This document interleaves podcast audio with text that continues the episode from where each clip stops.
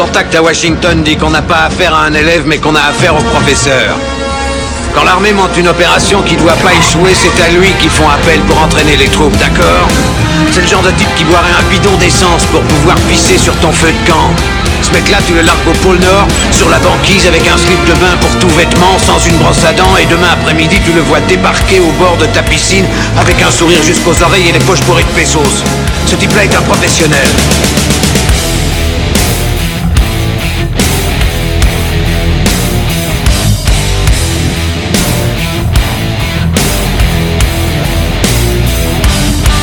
Vous êtes qui, bordel?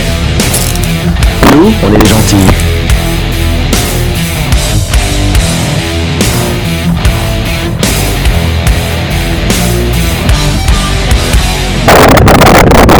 Ce pressentiment. Ce merveilleux pressentiment qu'il va encore se passer des trucs bien crades.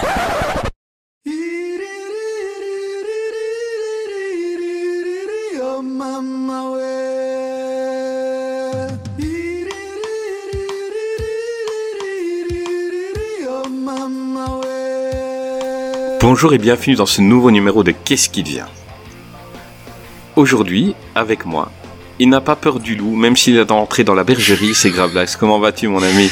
Ça va très bien, Chris. Eh bah oui, tu m'as dit ce soir qu'on a. Il y en a peu qui, Oui, qui vont comprendre. il y en a peu qui vont la comprendre, hein, mais les attaques animales, il fallait qu'on parle du loup. Ah hein. oui, puis, puis celle-là, euh, cette attaque-là, elle me fait bien mal là. Donc euh, t'as. Voilà, Là, rem- je te pique, ouais, là. remets le couteau. Là, je te- Le couteau, ouais. Le- ouais, donc, oui, bon, là tu m'as dit ce soir, on a des invités quand même assez prestigieux. Faut que tu sois bien peigné, tu mettes du sang bon. Et Enfin, on a un des deux qui est prestigieux. On va pas dire qui, l'autre, voilà. Mais Voilà. on va pas dire lequel. Hein. On va les laisser se. Et voilà. donc tu m'as et, ouais. et tu m'as dit aussi donc si je pouvais faire euh, le lèche-bot euh, ça au moins comment dire tu ça tu veux pas le faire donc euh, je suis très honoré d'être euh, membre d'un plateau très prestigieux voilà c'est moi qui vais le faire comme ça je sais que tu veux pas trop t'y coller euh. on y va En parlant de plateau prestigieux, euh, ben, on va commencer par celui qui est déjà venu. C'est un peu notre parrain, notre chouchou. D'habitude, il est spécialiste des attaques de requins, mais on va le sortir un peu de sa zone de confort aujourd'hui. C'est Rico. Salut Rico, comment vas-tu? Eh bien, ça va tout le monde. Euh, on m'a dit que le podcast euh, vivotait, donc il faut quand même que je remette un petit peu de, un petit peu de peps dans tout ça, parce que voilà, c'est quand je suis pas là, ça va à volo, c'est n'importe quoi. Donc là, on va resserrer un peu les boulons, et puis euh, bah, tu oublieras pas ma note de frais après le, après la fin du podcast. Ok, bah comme d'habitude, euh, tu nous coûtes cher, mais c'est vrai qu'à chaque fois que tu viens, ben, les écoutes remontent, c'est comme ça. Euh, le prix s'oublie, la qualité reste. Que veux-tu? Quel génie, on va bien s'amuser aujourd'hui. ben, pour euh, rigoler avec nous, euh, on a une des voix les plus célèbres du paysage podcastique euh, francophone.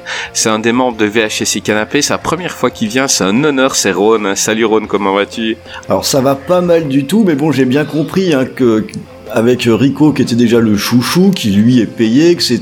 Il y en a un des deux qui est prestigieux. J'ai compris lequel c'était. Hein, C'était euh, c'était une blague. Je suis tout, très tout de très suite, fier de tout de suite, j'ai été remis à ma place. Hein, on sent. Heureusement que j'ai pas un, un- un gros ego, ça va. Mais bon, on a on a un sujet qui est pas mal. Je pense qu'on devrait bien s'amuser ce soir avec la, la, la belle petite brochette euh, de films. Enfin belle, peut-être pas pour tout. On va voir. Bah écoute, euh, déjà, déjà, t'es prestigieux. Je suis vraiment content de t'avoir parce que je suis un grand, grand fan. Donc, euh, donc voilà. Et on va te laisser l'honneur de dire c'est quoi le sujet aujourd'hui. Alors le sujet du jour, ça va être les films d'attaque animale. Alors on Voilà. va on va quand même mettre de côté hein, les requins, sinon il y en a un qui joue euh, trop à domicile, c'est trop facile. Mais on l'a Euh, déjà fait avec lui, voilà. les attaques En de plus, requins. C'est fait. Euh, les crocodiles, vous l'avez fait aussi. Donc les crocodiles, hop, euh, on met de côté. Mais ce qui est bien avec les films d'attaque animale, c'est qu'on peut prendre à peu près. Enfin, je sais pas s'il y a un animal qui a pas été traité finalement, euh, de- notamment dans le, à partir des années 70, si je dis pas d'annerie, il y a eu euh, toute euh, toute une série de films où tu te demandais parfois si les producteurs ils disaient pas bon, on va faire un film d'attaque animale, on va commencer par ça. Maintenant, cherchons un animal qui a pas encore été fait. Le lapin, Le, ouais, le Bah, les- lapin. Lapin, Les rongeurs. Lapin, ça a été les fait. rongeurs d'apocalypse Ouais, ça a été fait. Ouais, exactement. Euh, je- on parle fait- pas de Donnie Darko, hein. Ils ont été faits dans quoi les, les lapins? Bah, c'est un film des années 70 qui s'appelle effectivement Les Rongeurs de l'Apocalypse, où il y a des lapins géants carnivores qui attaquent une ville. Et euh, entre autres, parmi les, les, gens qui se font attaquer, l'acteur le, plus connu, c'est DeForest Kelly, qui jouait le Dr McCoy dans la série Star Trek originale et euh, qui donc qui affronte euh, des lapins géants. Et donc on voit ces, ces pauvres bêtes, ces pauvres rongeurs euh, grossis à l'image par des zooms qui, a, qui traversent une maquette de village et euh, qui sont présentés vraiment comme des bêtes assoiffées de sang. Euh, donc on leur met un peu de, de, de, faux sang sur la fourrure et on a des gens qui, qui font semblant d'avoir très très peur de lapins qu'on filme en très très gros plan pour essayer de leur donner un, un air redoutable.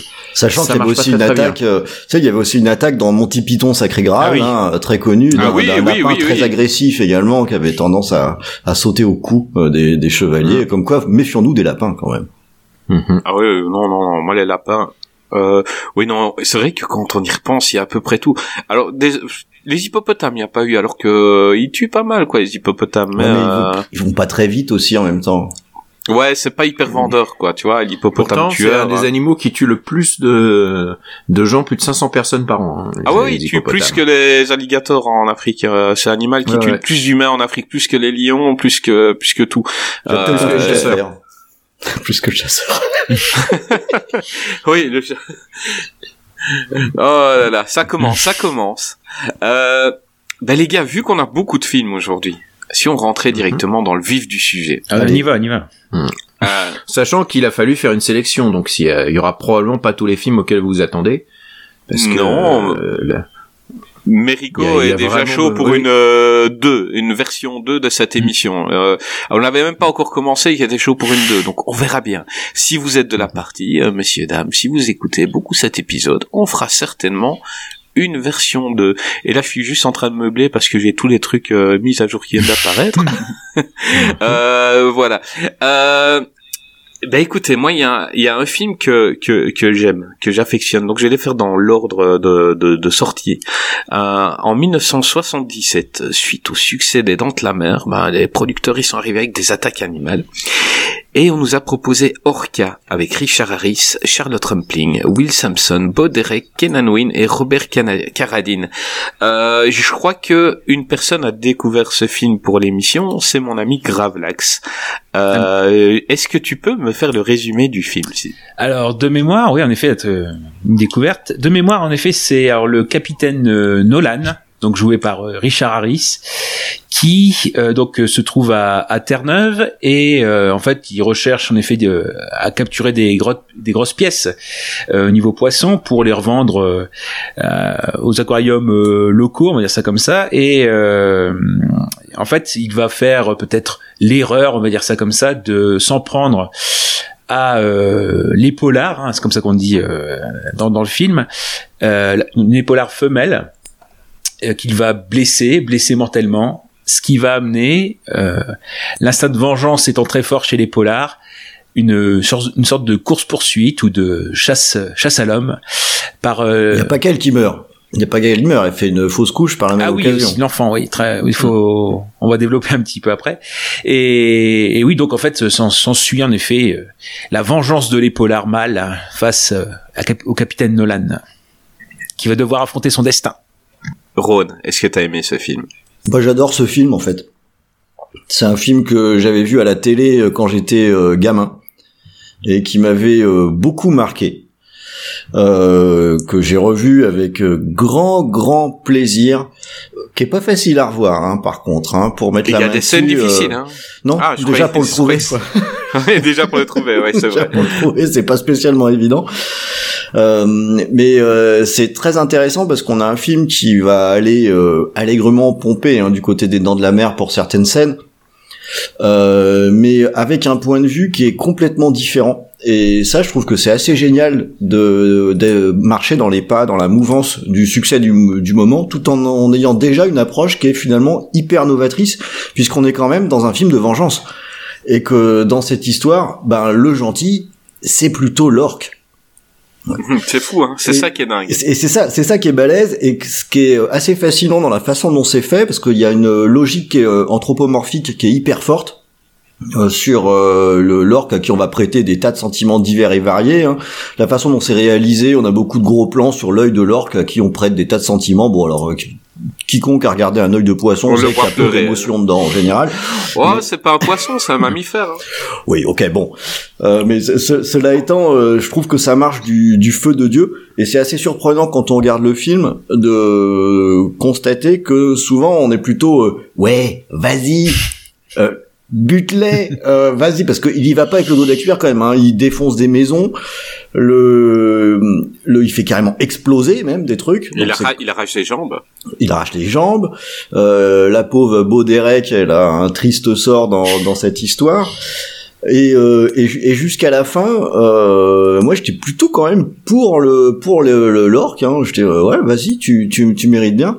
Et le là où la logique anthropomorphique elle est ultra abusée finalement. si on rentre pas dans le film, c'est juste que le- la, la dernière scène et la dernière décision de de, de l'orque d'épargner une personne. Enfin, voilà un truc qui est complètement humain, qui n'a rien à voir avec. Euh, avec, c'est pas qu'il un a animal. épargné, c'est qu'il a tué, euh, il a tué celui qui voulait tuer, donc c'est tout, c'est fini. Ah, il n'a- pas besoin de tuer autour pour moi. Donc, et euh, lui, ce qu'il voulait, c'était tuer celui-là. Point. Après, c'est ce que je veux dire euh, par là. Ça, c'est quand même une, une façon de réagir qui est très humaine. hein. Je ne pense pas qu'un animal dit oh j'arrête. Tu vois, je- c'est bon. Je suis en train de faire un massacre, mais non, je fais que celui-là. C'est bon. Non, non, j'y crois moyen à, à ça. Mais euh, voilà, pour moi, c'est un film qui est, qui est formidable en fait. Euh, ah, moi, je l'adore. qui vaut beaucoup plus que que l'étiquette qu'on peut lui accoler de d'exploitation euh, post succès euh, des Dents de la Mer. Euh, il s'en sort, euh, il s'en sort avec avec brio. Et euh, et puis je vais m'arrêter là. On fera, on, parle en musique un petit peu de temps en temps. Ah, évidemment, évidemment, surtout pour ce film-là. À ce film-là, on doit parler de la musique. Euh, mais oui, mais je crois que ils ont fait un peu l'erreur par rapport aux Dents de la Mer. C'est dès le début du film. Donc, euh, un, humain va se faire attaquer par un requin blanc que chasse euh, Monsieur Harris, et en une seconde, l'orque tue le requin blanc. Et, et donc c'est vraiment pour dire voilà il y a eu les dents de la mer mais nous on a une créature plus puissante et là je crois que ça fait chier certaines personnes euh, qui se sont dit euh, voilà ce truc là c'était peut-être il y avait peut-être pas besoin en fait et euh, et donc voilà c'est c'est peut-être ça mais après moi je vois pas trop de pompage dans la mer euh, mais grave là que t'as découvert sur le des film plans quand même, t'as t'as t'as des Oui, scènes, sur des plans, il y a- y a des des plans, euh, il y a pas mal de décals. Ne serait-ce la, la scène finale avec le la banquise qui est penchée. Avec Oui. le, le type qui va glisser, bon, on est quand même dans un décalque de l'attaque du bateau des dents de la mer. C'est ça, ça semble assez évident, mais je trouve que c'est pas grave. Il y a pire inspiration déjà. Bah, des- hein. Mhm. Décalque des dents de la mer, mais en fait la pire. principale inspiration c'est Moby Dick. Oui, Euh, C'est-à-dire que si on regarde bien, c'est Moby Dick inversé.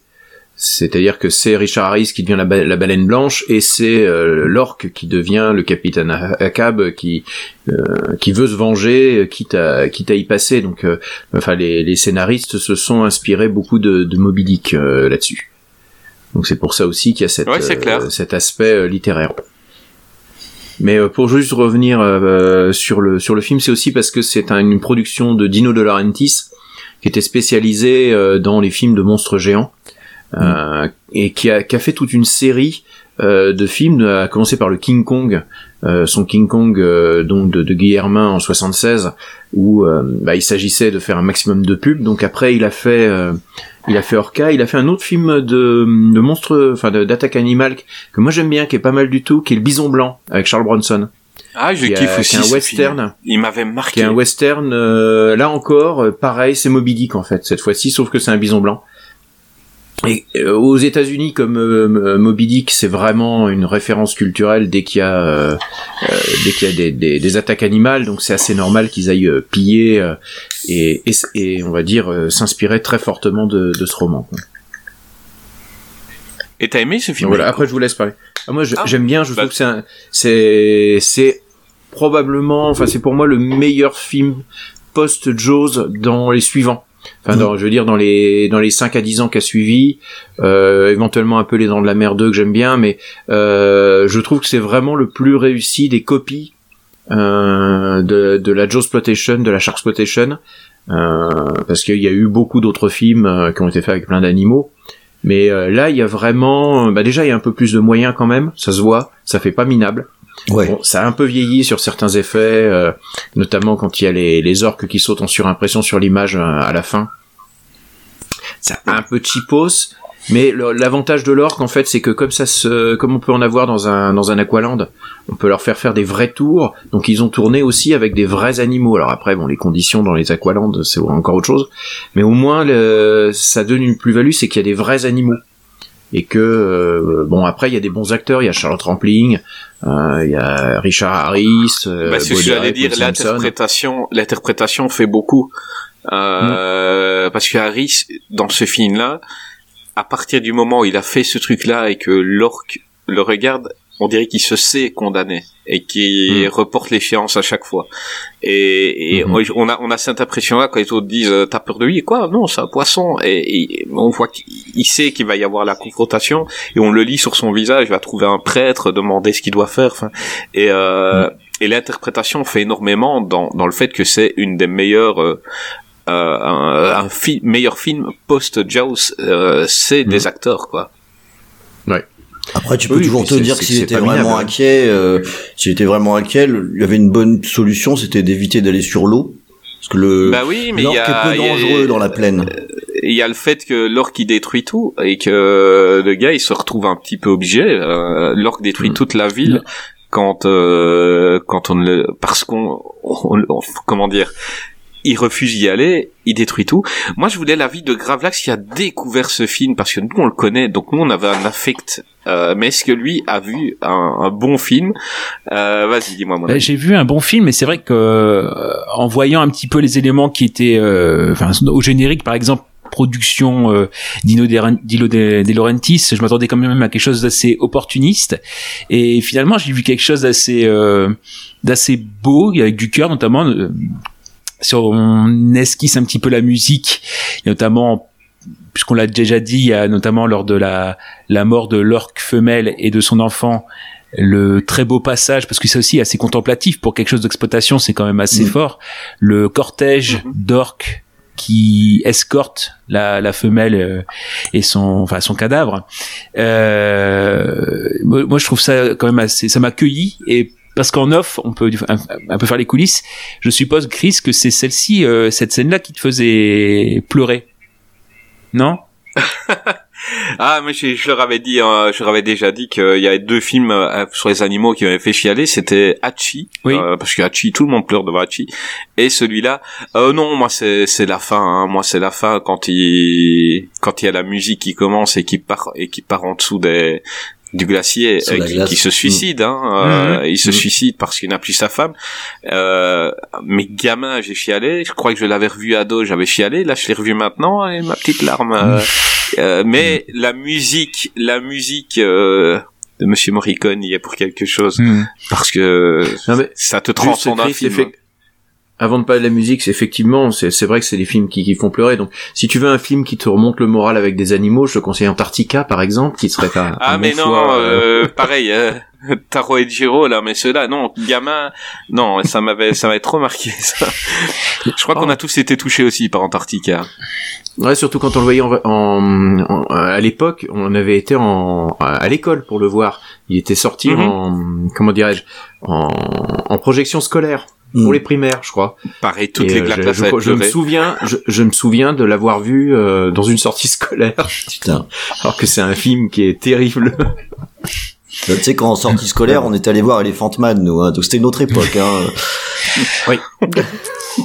Et Effectivement. Et, et si je poursuis, euh, moi j'étais un peu surpris parce que c'est vrai qu'il y a le tous les films, à part un, je pense ce soir dont on va traiter, il y a forcément l'ombre des Dents de la Mer euh, plus ou moins dessus en fait. Il y a toujours un lien. Euh, bon, on l'évoquera peut-être, on fera peut-être un point les Dents de la Mer pour chaque chaque film, Euh, mais il y a toujours un lien en fait. Et là, le fait de dès départ avoir euh, le requin qui se fait shooter par euh, par l'orque, bah, on se dit voilà, le vos Dents de la Mer c'était bien bien gentil, mais euh, Maintenant, on a l'orque qui était encore plus fort. De toute façon, de toute façon, c'était la note d'attention de Dilo De Laurentiis quand il a demandé à son scénariste Mm. de de trouver quelque chose plus fort que que le requin. C'était ça. Et par contre, quand Charles Trampling fait son sa présentation à ses étudiants de l'orque avec euh, voilà, il est intelligent, il a trois cerveaux, euh, il est gentil s'il est s'il est dressé, euh, il a deux rangées de 24 dents, etc. Et il y avait aussi l'idée de, elle, évoque le fait qu'il communique par ultrason. Et moi, comme j'ai, comme tu l'as dit, j'ai découvert le film, je m'attendais à un moment donné peut-être euh, qu'il y ait une sorte de gang d'orques qui qui qui, qui une Mmh, vengeance euh, voilà qui qui se fasse par euh, par euh, par cette partie là par cette façon là bon euh, finalement c'est une vengeance euh, solitaire hein, voilà euh, ouais. et par contre c'est vrai que c'est ce personnage là qui de Nolan enfin de joué par Harris au départ, en fait, c'est vraiment quand on dit euh, on est du côté de l'orque, c'est vrai qu'au départ, le personnage, il est pas du tout sympathique. Si on regarde bien, euh, voilà, pour un vieux loup de mer, bah, il, s'y connaît pas trop. euh, euh, bon après, quand on connaît un petit peu ses attentions, euh, on, on, on comprend. Par contre, c'est là où j'ai regretté un peu dans le film, c'est que euh, certes voilà il a tué euh, une orque femelle et son enfant puisqu'elle elle était elle était enceinte. Euh, là j'ai trouvé peut-être un peu trop fort dans le film de rajouter peut-être un pathos où lui-même a connu cela. À la limite le fait qu'il devait affronter son destin point barre. Pour un film d'exploitation je trouve que c'est un beau thème ça le fait que l'homme doit affronter euh, son destin et doit plus euh, chercher des d'échappatoire. Euh, je trouve ça dommage peut-être qu'ils euh, qu'ils ont rajouté le fait que lui-même avait vécu la même chose. Il y avait pas Mais c'est horrible, c'est que quand, donc, comme euh, disait Ron, dès le début, tu es pour l'orque, et quand tu entends ce passage-là, alors même s'il n'était pas obligatoire, eh ben là, tu commences à aimer, euh, à aimer Nolan. Mhm. Tu commences à te dire, Ah, c'est plus ambivalent, oh quoi. putain. Ah oui oui, c'est là quand il y a ce passage où il explique à la femme que que sa femme est, est, est morte en voiture en étant enceinte de son fils. Tu tu dis il est humain en fait parce qu'au début il semble complètement inhumain. euh, les animaux c'est les animaux au point. Et, euh, et et après ben ça devient un humain et, et là tu commences un peu à changer d'avis et, voilà c'est une des raisons qui fait que j'aime ce film quoi. Mais c'est vrai que tu as parlé du fait que euh, il ne connaissait pas grand-chose alors qu'il est pêcheur. C'est vrai qu'il pêche là-bas. Il y a des orques partout. Et il connaît pas l'orque. Ça, c'est vraiment euh, un truc euh, trop bizarre. Pourquoi? Ouais. Et Mhm. c'est- et c'est au fil du temps, c'est ce qu'on voit aussi le au contact de Charles Trampling, elle lui offre un bouquin, etc. Donc il commence à, euh, voilà, au départ c'est un gros bourru et puis plus plus il avance, plus plus il s'affine en fait, le personnage s'affine. Mhm. Euh, mais par contre, je comprends pas trop. Alors même si euh, euh, ça n'en vient pas jusque là dans le film, mais je comprends pas trop le magnétisme que Nolan exerce sur euh, le personnage de Rampling, parce que euh, je sais pas, on sent qu'elle est un peu, enfin, dans, dans- c'est dans la voix off qu'elle euh, qu'on qu'on entend, on entend qu'elle est un peu un, peu troublée par lui, alors que bon, Richard Harris c'est pas quand même un, un canon de beauté. Les phéromones. Ah, les phéromones. Mais oui, c'est les phéromones. Ouais, mais c'est aussi bah, le, le- le personnage de Charlotte Rampling, c'est un peu aussi un personnage euh, euh, dans le dans le film qui est un personnage prétexte, hein, parce que pendant toute la première partie du film, c'est elle qui donne toutes les explications. Donc C'est aussi pour ça que Mm. Harris euh, ne- semble ne rien y connaître en orque, et puis voit surtout que c'est un, un bon paquet de fric euh, qui, qui nage entre deux eaux, donc on va peut-être pouvoir récupérer et qui, qui commet euh, qui commet l'irréparable. Et dans la deuxième partie, ben ça permet d'avoir une présence féminine et quelque chose qui sera une romance pour tous les publics. En fait, on pourrait enlever le personnage de Charlotte Rampling, le remplacer juste par euh, une voix Par off qui Richard explique la vie Dreyfus. des orques. Parce C'est ça. Richard Dreyfus, mais C'est en, Richard Dreyfus, ouais. en, en femme, quoi. C'est, c'est quelqu'un qui va t'expliquer le comportement de l'animal pour que nous, euh, spectateurs, on, on s'y retrouve. Ouais, la, Ouais, la ouais, c'est ficelle est un peu grosse hein, en écriture, c'est vrai. Il y, a, il y a quelques ficelles qui sont d'ailleurs un peu grosses Ah, dans le c'est- film. Faut pas oui. se leurrer, c'est du, de- du Dino de Laurentis aussi. Hein. Faut pas, Mm. euh, on fait pas dans la plus dans la plus grande finesse. Parce que même euh, le le principe de ça y est, je vais blesser mortellement la femelle orque. Bah allez, on va en rajouter une couche. Ce serait bien quand même que sur le bateau, en même temps, t'es le fœtus qui se pète la gueule. Enfin, on, on y va franchement. Faut- on veut vraiment être Ah, mais le c'était annoncé dès le début Faut quand expliquait que que le c'est quand même, fœtus, euh, quand il expliquait que le fœtus ressemblait à un fœtus humain, euh, c'était annoncé, ça qu'on allait voir. hein. Euh, On, Mhm. on s'en doutait parce qu'ils sont restés trop longtemps là-dessus. Et, et quand ça arrive, moi je trouve que la scène est, est assez difficile à regarder. Hein. Bah en fait, elle est Mm, plutôt réussie. Après dire que, réussie, dire ouais. que c'est fin, bof. Mais est-ce que c'est grave si c'est pas très fin? Bon, bof. Si ça marche, a c'est pas ce qu'on lui de demande au problème, film. hein. hein. C'est oui, c'est pas ce qu'on demande à ce genre de film. Hein. Mais moi, je, Je trouve- crois que c'est euh, un, un, un shoot réussi, c'est-à-dire que c'est un film qui aurait dû être de la euh, Jaws Exploitation, euh, qui aurait dû être. euh, D'ailleurs, euh, le titre où il est sorti euh, en Italie, c'est un film italien. hein, euh, c'était euh, L'Ortueuse, quoi. Euh, c'était un film, voilà, qui devait. C'était juste se faire du pognon après Jaws. Ben en fait, ils ont réussi quelque chose d'assez bon par rapport à d'autres films euh, qu'on a vus. Ils ont ils ont sorti un bon film et je crois que l'interprétation et surtout, on va en parler maintenant, cette musique, cette musique d'Ennio Morricone est incroyable. Moi, c'est c'est un de mes thèmes préférés de lui. Euh, je, suis- je suis musicos et donc euh, j'aime bien en rejouer et je crois que c'est le, le thème que j'aime le plus rejouer euh, de moi-même. Je, je kiffe ce thème. Euh, Gravelax, tu aimes ce thème? T'as- Tu l'as découvert là. euh, T'en as pensé quoi? Oui, bah, je trouve que, bah, Ennio Morricone, je suis un grand, grand fan. Après, moi, je suis moins mélomane, enfin, fin mélomane que, que toi, enfin, où je fais peut-être un peu moins attention à la musique du film. Il faut forcément que ce soit euh, qualitatif, là, ça l'est. Mais après, euh, trouver les détails, etc. Moi, je trouve qu'en effet, la, la, rien que, j'y reviens dessus, mais rien que la, la scène du, du cortège de d'orques, justement, pour, euh, c'est et, c'est complètement fou. Ça m'a, ça m'a complètement, euh, euh, enfin comment dire, emporté, emporté ailleurs. Parce que justement c'est ça aussi où je, je vois quand même, euh, rappeler quand même, bon, on est plutôt dans un film d'exploitation et euh, d'avoir, de se permettre, euh, comment dire, quand même une scène euh, contemplative où on est vraiment sur euh, les sentiments à fleur de peau. Et c'est ça aussi qui fait qu'on retourne et qu'on est plus vers les orques du moins dans la première partie du film, bon même jusqu'à la fin éventuellement, mais euh, même si ça s'équilibre un petit peu. Là, franchement, la, euh, enfin c'est l'habillage est un peu vu, pas vulgaire, mais euh, petit pour parler de cette une musique d'une ampleur pareille. Mais vraiment, elle emporte le film ailleurs. Pour un simple film d'exploitation, Morricone, c'est quand même une plus-value. Et ensuite, on a parlé aussi de l'inter- l'interprétation, euh, voilà, qu'on est Harris, qu'on est Rampling, qu'on est aussi euh, Will Sampson de, euh, comment dire, qu'on avait connu pour euh, Coucou. coucou. Euh, ouais, Ouais. c'est- fr- franchement, Robert Carradine. ah oui, bah oui, aussi. D'ailleurs, ça m'avait, ça m'avait surpris de retrouver, enfin, du moins pour le le sort qui est réservé au, à ce personnage-là de Will Sampson. là, le, pour, pour- je, je, je trouve que c'est dommage aussi, quoi. C'est pour quelqu'un qui apporte la sagesse. euh, je trouve que bon, euh, ce qu'ils en font à la fin, c'est pas bon, c'est autre chose. Mais non, mais vraiment pour la musique. Ah bah c'est un archétype. ouais, ouais. voilà. Et donc pour la musique de Morricone, ouais, non, vraiment, euh, ça l'emporte le film ailleurs. Elle lui donne une dimension supplémentaire par rapport au, au tout venant, on va dire. Moi, ce que j'ai par rapport à cette musique, c'est que elle va avec toutes les scènes. C'est-à-dire qu'au tout début, quand les orques qui sautent en amoureux, la musique, elle passe hyper bien. Donc, euh, t'as, ça, ça représente l'amour, c'est bien. Euh, quand, quand l'orque est triste, la musique va bien. Quand il y a des attaques, la musique va. Enfin, je trouve que cette musique-là est euh, ce thème. Parce qu'il n'y a pas beaucoup de thèmes hein, dans le film. Hein, euh, faut, Mm. Voilà, il y a quasi que celui-là. Ben en fait, il passe crème partout quoi. Et moi c'est c'est- pour moi c'est de l'art. Euh, Morricone il a vu le film, on lui montre, il a pris il a pris son piano, il te il te sort ça, c'est parfait. Euh, est-ce que t'es d'accord avec moi mon petit Ron? Ah bah moi, ça a été une occasion pour réécouter la VO. Hein. euh, euh, Morricone, moi, je, je, je- j'adore. euh, j'adore presque tout, même des fois les trucs un peu feignants qu'il fait, parce qu'il y en a aussi.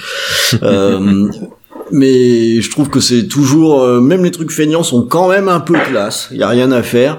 Et euh, là, le, le thème sur euh, Orca, il, il est, il est superbe. hein. Ça marche euh, formidablement.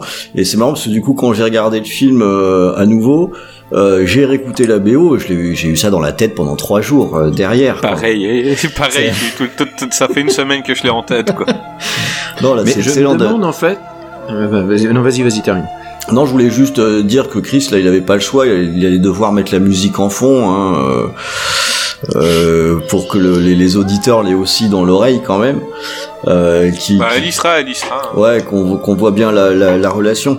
Et je vais revenir sur un truc que tu disais qui est très intéressant avec Morricone, mais avec pas mal de compositeurs italiens d'ailleurs, où euh, sur euh, il y a finalement peu de thèmes différents sur un film. Sur l'ensemble d'une BO, on a plus des variations sur un même thème qui se font et c'est pas grave en fait euh, ça fonctionne euh, vachement bien C'est- jamais des BO qui sont très longues hein, dans l'absolu hein, parce qu'on n'a pas beaucoup de morceaux différents euh, qui sont utilisés mais quand c'est bien utilisé, ça fonctionne parfaitement. Et tu as eu raison de le souligner. La façon dont c'est écrit fait qu'on va projeter à travers le morceau ce qui se passe sur l'écran. Ça va venir le souligner. Donc, euh... ah bah écoute, pour te dire les variations que tu entends quand, tu, regardes le film, c'est que quand euh, c'est censé être doux, les guitares qu'on entend, c'est fait à la guitare classique. Donc les guitares sont douces. Quand c'est un peu plus, ça doit être plus poignant. On arrive sur guitare électrique alors qu'on te joue la même chose, mais euh, tu, en, fait, on s'en rend pas compte à quel point on est emporté par la musique qui est Mm. la même mais un peu différente en fonction des instruments utilisés et, et, et ça marque hein, euh, quand, quand, quand tu voilà si tu écoutes le thème au début euh, ou quand il y a la femme qui chante par exemple donc il y a une chanteuse dessus euh, quand elle est dessus ou quand elle y est pas ça change tout Euh, il y a c'est c'est assez fou euh, Rico le thème Ouais, ouais, moi j'adore. c'est un des de plus beaux thèmes de, de et, films euh, d'attaque amita- animale Ouais. Mais je me demande si ça passerait de nos jours en fait. C'est-à-dire que c'est quelque chose qui fait très années 70. Euh, Mhm. ça, ça fait très penser à ces, ces musiques. Enfin, je pensais à Sacco et Vanzetti avec le, euh, la chanson de John Baez, euh, là aussi sur du Morricone.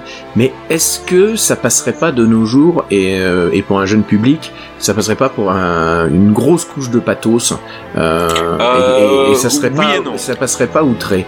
C'est une, vraie que- question. Hein. Bah, au le- niveau au niveau des accords au niveau des accords elle passe Euh, au niveau de la musique elle je- passe Ouais, mais alors le côté Maintenant- co- euh, pompier. Le non côté, telle qu'elle est euh, là pompier, telle qu'elle est là elle euh, passera plus Euh, elle ne c'est- c'est passera quelque plus chose ouais, comme ça qui- Et là, je serais curieux. Alors, je sais parce que j'ai lu un petit peu des, des critiques mais Je sais qu'on lui reproche beaucoup son sa lenteur et euh, des, on va dire des, des, des défauts de rythme. Et c'est aussi un film qui accuse un peu son âge. Hein. Faut pas non plus complètement se le cacher. Euh, pour les gens qui aiment bien les, les films des années 70, enfin moi je suis très client. Mais je pense que pour euh, la jeune génération, euh, il risque d'y avoir, euh, contrairement par exemple à la Dent de la Mer qui euh, marche toujours aussi bien auprès des jeunes, euh, il risque d'y avoir des petits décrochages parce qu'il y a vraiment des, des moments de remplissage euh, où Richard Hayes va voir les différents habitants et et la, la musique, elle est excellente. Mais elle est aussi de son époque. Je j'imagine pas un film actuel sortir avec une musique de ce, type- de ce type-là. Ouais, mais en même Non, temps, ce serait- maintenant, ce serait- utilisé de cette façon-là. Maintenant ce serait la même mais plus légère Alors, Euh, là il y a ouais. beaucoup trop de choses mais euh, la, la mélodie la mélodie maintenant elle passe sans problème hein, euh, Mhm. c'est c'est de là maintenant effectivement ils ont trop rempli hein. tu écoutes il y a au moins 8 instruments de temps en temps maintenant ils le feraient avec 4 et, et- mais mais ça passerait sans problème enfin la mélodie en tout cas elle est, elle est incroyable Mm. Mais là, sur euh, cette question, le est-ce que ça marche encore aujourd'hui euh, Moi, j'en suis pas si sûr. euh, Rico, on a, c'est peut-être limite une question d'éducation. Le, ouais, mes, mes gamins qui ont maintenant 18 ans regardent tout et n'importe quoi. Et je leur montre des films de- d'époques très différentes et euh, je suis surpris de voir à quel point je me plante des fois. Où euh, ils peuvent accrocher sur des, des trucs où, que j'imaginais pas spécialement justement parce que c'est lent, euh, parce Mhm. que euh, on on aurait tendance à penser que c'est daté et ça marche, d'autres choses ça, ça, ça fonctionne moins bien.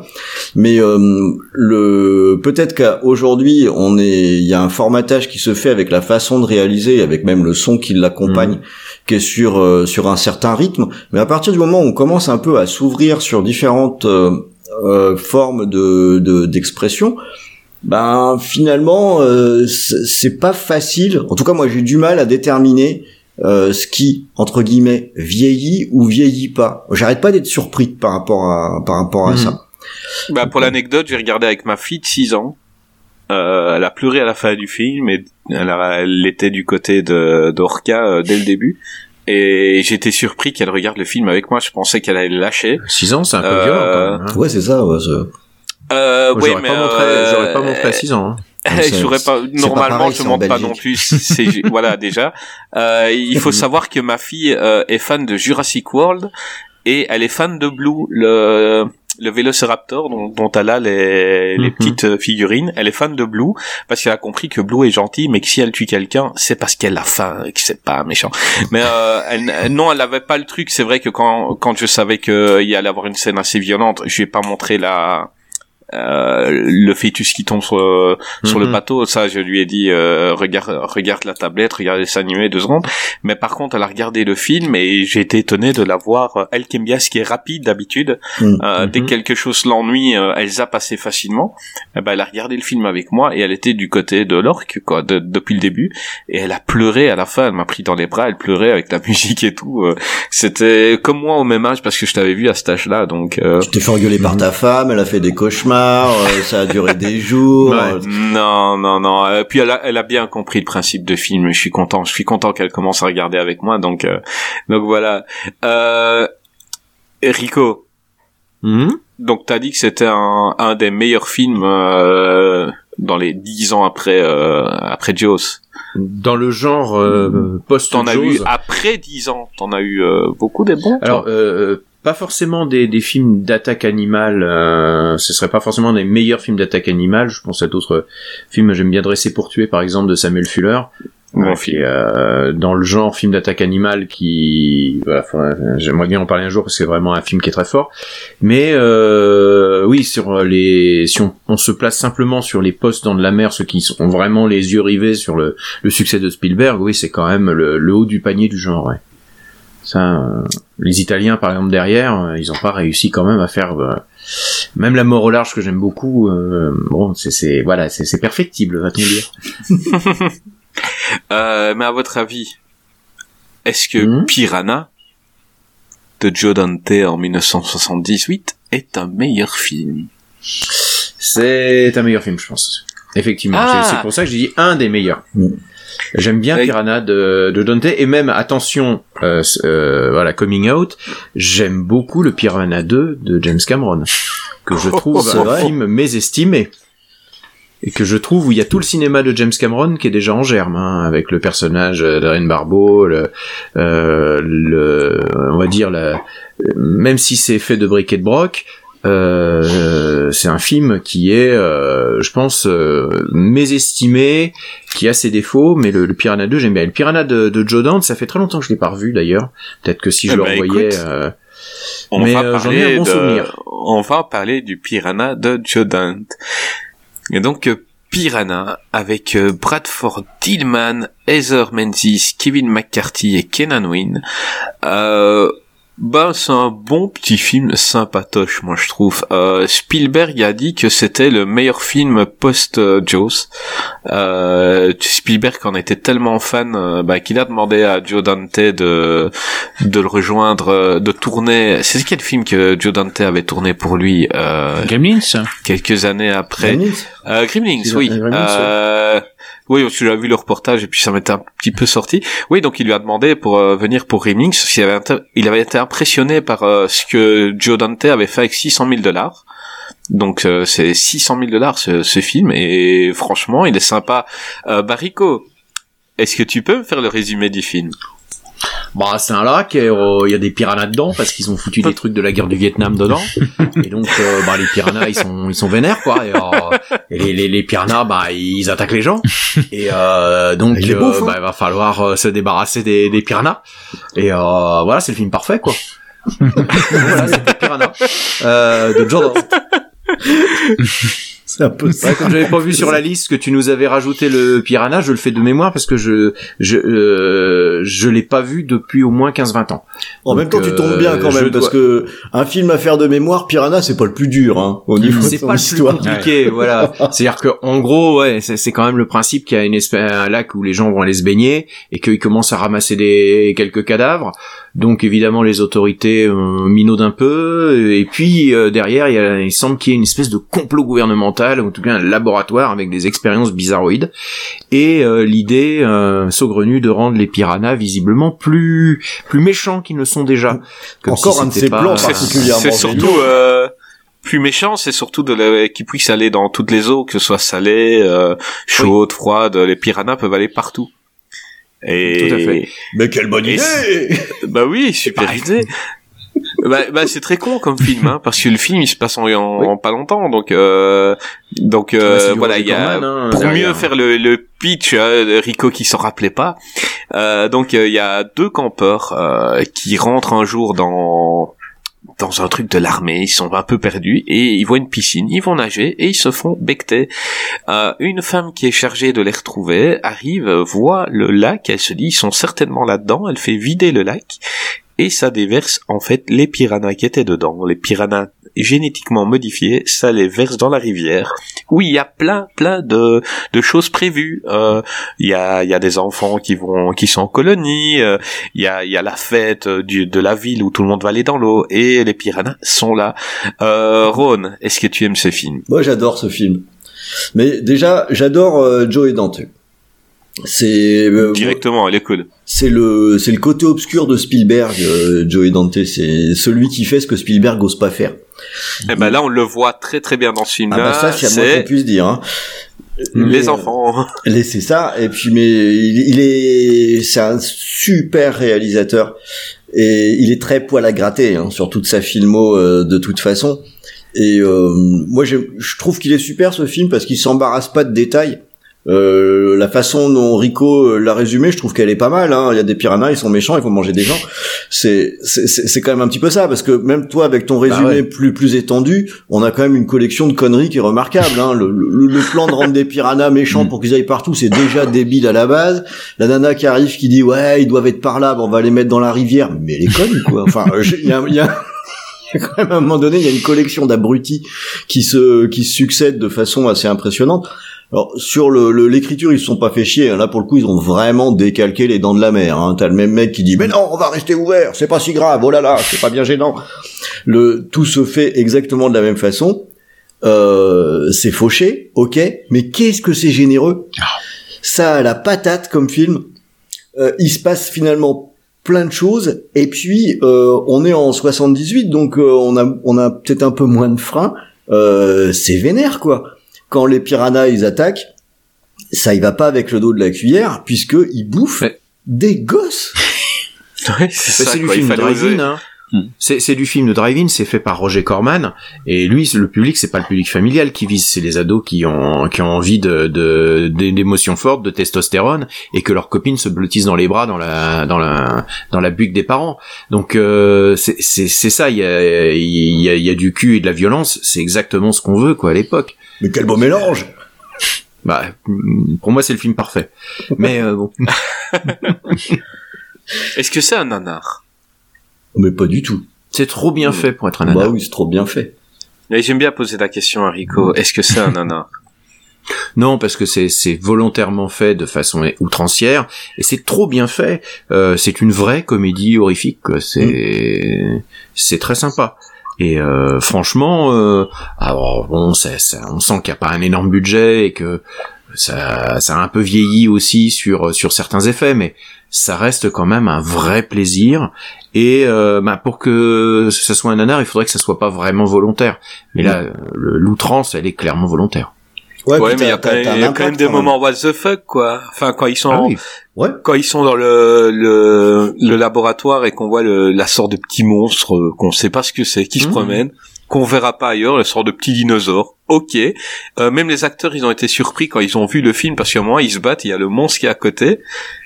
Et ils, ils étaient même pas au courant qu'ils allaient rajouter euh, post-générique, quoi, le petit truc euh, en pâte à modeler euh, qui se promène. Euh, Il y, a, il y a le gars qui se suicide complètement, hein, donc le gars du, du qui a le laboratoire, quand ils avancent, ils sont à, à 15 mètres du petit garçon que son père s'est fait bouffer, euh, qui est sur, sur le, le bateau. euh, et il je viens t'aider, et il plonge. Et il meurt. Mais pourquoi, mec?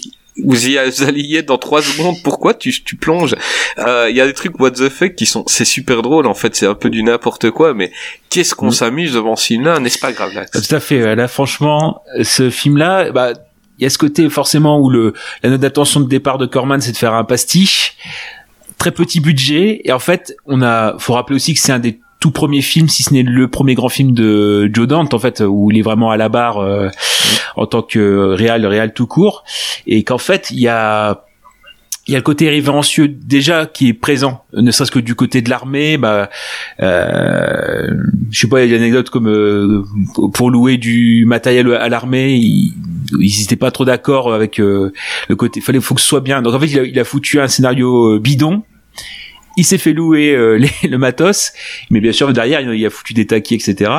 Et ouais, il avait dit que l'armée allait battre les piranhas, donc euh, il a reçu du matériel de l'armée, des, des jeeps et tout ça. Euh, C'était Joe Dante, il était comme ça, quoi. Il, il, il était briquet de bois qui s'en sortait, quoi. Et après, euh, franchement, le, bah, je trouve quand même que toujours pareil pour un film. quand on dit généreux, c'est généreux aussi au niveau du casting. Moi, j'étais super, même si c'est pas très longtemps, j'étais super content revoir la trogne de Kevin McCarthy euh, que moi je connaissais pour l'invasion des profanateurs de sépulture euh, l'original quoi. Donc euh, ouais il y a vraiment une trogne que que j'aime bien.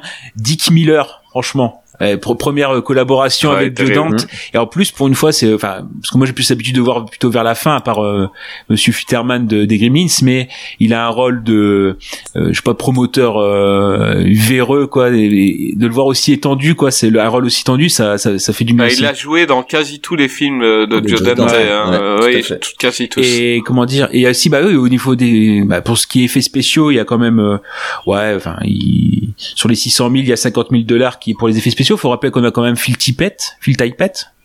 Et quand tu parlais de la créature au départ, euh, le petit dinosaure, normalement, euh, ce qui était prévu, c'est qu'on le retrouve plusieurs fois dans le film, avec le fait qu'il grandisse au fur et à mesure qu'on le retrouve. Et en mhm. fait ils ont pas eu euh, le budget donc ils ont donc ça fait un peu comme un, cheveu sur la soupe de le voir au début puis bah oui et alors euh, bah oui on se demande pourquoi il est là et puis après on le voit plus. Mais normalement c'était prévu qu'on le qu'on le revoie. Et sinon bah il y a deux jeunes euh, qui ont débuté aussi au niveau effets spéciaux, c'est Rob Bottin euh, de pour la chose euh, The Thing qui avait 17 ans à l'époque. C'était Rick Baker qui avait envoyé son élève et Chris Wallace qu'on connaît pour le, les, effets, les effets spéciaux de la mouche de Cronenberg.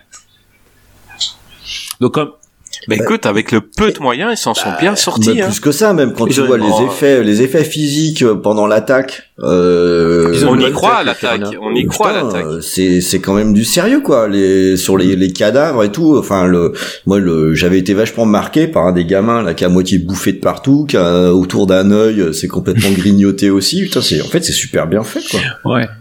Et c'est c'est là, là où ils, ont, ils ont une vraie bonne tête. Et carrément ouais. Et mais les piranhas, on les voit pas très très bien. Hein. Les piranhas, euh, ils se déplacent en groupe très vite. On les voit pas. On voit rarement un piranha euh, tout seul en gros plan. Hein. C'est c'est très peu. Hein. C'est vraiment. Vite. Eh oui. Mais oui, c'est oui, ça les films réalistes, si tu veux. C'est qu'à un moment donné, quand c'est réaliste, faut, la, faut, faut y aller jusqu'au bout. Et un piranha, bah ça va vite. C'est comme ça. Il se tortille un peu comme ça, il va super vite, quoi. Donc. Euh... et, et après. Et il euh, y a un autre point que j'aime bien dans ce film-là, euh, c'est j'aime bien sa musique aussi. Euh, c'est euh, Pino Donaggio qui a fait qui a fait la musique. C'est un, habitué de De Palma. Alors un habitué aussi d'un peu tout et n'importe quoi. Comme beaucoup de compositeurs italiens, il prenait tout. Mais euh, il a été beaucoup, il a beaucoup travaillé chez, chez chez De Palma et moi je l'aime bien la BO de Piranha. Je trouve qu'elle se tient tout à fait quoi. Vas-y, grave, l'action ah oui. euh, bah, on t'a coupé outrageusement. Ah non, mais euh, non, c'est parce qu'il y a tellement, euh, il y, a, y, a, beaucoup de choses à dire. Moi, je l'ai revu, bah, comme ça peut arriver pour euh, l'émission, souvent, si possible. Puis en plus, quand c'est avant 2000, je revois les films en, VF. Et en fait, j'ai eu une révélation. Alors, c'est mon mm. côté bébélophile qui qui est là, c'est que il y a une voix comme ça. Je me dis, tiens, ça me dit quelque chose. Et en fait, c'est le colonel Waxman hein, dans le dans le film là. Le, en fait, c'est j'ai découvert que c'était Michel Bonne qui était doubleur. Et alors, ça va ça va mm. parler qu'aux fans de Belmondo parce que c'est quelqu'un qui est de la bande du conservatoire, etc. Et en fait, je me suis surpris, je me suis dit, Michel Bonne, je l'ai jamais vu euh, doubleur. Et en fait, je me suis, je me suis dit, bah, en, fait, en faisant les recherches, bah, j'ai vu quand même que dans les années 80, il y avait bien euh, euh, charbonné au niveau, euh, euh, comment dire, au niveau doublage. Et j'étais même surpris de, de voir, alors, on va pas faire tous ces films, mais euh, parce que c'est beaucoup de doublage de personnages secondaires dans les films. Mais par exemple, dans Die Hard, dans Piège de cristal, c'est lui qui fait Robert Davy l'agent Johnson. Hmm. Ah ouais. Bon, bon bref. Euh, et la VF, elle est top, hein. La VF de ce film, mais ah, rien à dire pour l'époque. Était sympa. Ah bah oui, oui, oui. Non mais donc c'est pour ça le. De toute façon, quand, c'est réussi, euh... bah, c'est toujours pareil des personnages un peu, un peu outranciers. Et alors ça, par contre, non, non, j'allais, j'allais faire une, une fausse blague, mais le, l'idée c'est, euh, il y a des, comment dire des parties quand même assez euh, surprenantes ou des petits messages comme ça. Par exemple, je vois le, le personnage qu'on voit tout au début du vieil homme, euh, le, une sorte de hippie ou de vieil homme euh, qui dit ah bah euh, Mhm. moi c'est pas grave, j'ai ma rivière, euh, tant que j'ai ma rivière, je suis tranquille. Puis finalement, qui se fait bouffer assez vite. Euh, euh, ouais. Enfin, j'avais dit, je, je disais une fausse blague parce que j'y voyais déjà dans un petit film comme ça à la fin du nouvel Hollywood. Mais bon, c'est trop. Je pense que c'est trop demandé à ce film-là de la, la, la fin. Bah déjà ce côté aussi où on est à peine trois ans après la, la fin de la guerre du Vietnam aussi. Il y a ce côté-là où pour un petit Attends, c'est un vieil homme qui se fait bouffer dans Orca. et aussi. Bah oui, euh, oui, oui. C'est ça, il se fait bouffer par euh, par l'Orca et il se fait bouffer par les piranhas. Voilà. Donc c'est celui qui dans Orca qui qui avance sur le la pointe du bateau et que l'or qui saute et il l'attrape euh, par le dos. Eh ben c'est le, le même acteur. Donc le gars il se fait bouffer par deux, deux bestioles en, en, en un an d'intervalle. C'est C'est un métier. c'est un métier. Ça, ça, c'est Et aussi, et aussi C'est dans son CV. Je me fais bien bouffer par les animaux. Il est marqué ça. par tout ce qui est aquatique, je me fais super bien bouffer. Voilà, moi franchement, vous pouvez me prendre. Jaws 3. Bah c'est ouais, le, l'époque, le, vois. le Bill Paxton des années 70 parce que euh, il s'est fait tuer par un par Alien. euh. Non, c'était euh, je sais plus qui euh, quel acteur s'était fait tuer en même temps par Terminator par euh, Bah c'est Bill, Bill Paxton. Paxton, Bill ouais. Paxton, il s'est fait tuer Paxton, par bah Termina- fait, oui, Terminator, l'Alien et le Predator. ouais. Voilà, voilà. Et, et puis oui, juste ce petit clin d'œil, par- c'est par rapport au, juste à, à un des films dont on va traiter euh, après, c'est que le projet euh, militaire euh, euh, avec les piranhas, c'est Razor Tiff dans le rasoir, Ah dans le rasoir. Ah, On va en ah. parler après. Bon, ça donne un, petit, un, petit, Ah. un petit indice pour les Spoiler. auditeurs. Voilà, pour après. Non, voilà, bah, bref, un film très généreux, moi, franchement, euh, ouais, c'est, enfin, c'est, c'est, franchement, c'est la débrouille euh, totale, quoi, et, et, et comme quoi, il faut aussi, mine de rien, un réalisateur avec un, une vision derrière, quoi, ou, Bah, ça fait monter tout d'un niveau. hein. voilà. C'est-à-dire que le c'est c'est un c'est un petit budget, mais en vrai, euh, Piranha pour moi, je le mets dans la catégorie des des séries B parfaites. Mm. Euh, c'est du B, ok, très bien, mais c'est super bien équilibré, c'est super rythmé, c'est bien foutu, et euh, en fait, on passe un bon moment quoi quand on regarde un film comme ça. Bah, quand Jaws 2 allait sortir, il allait sortir plus ou moins en même temps.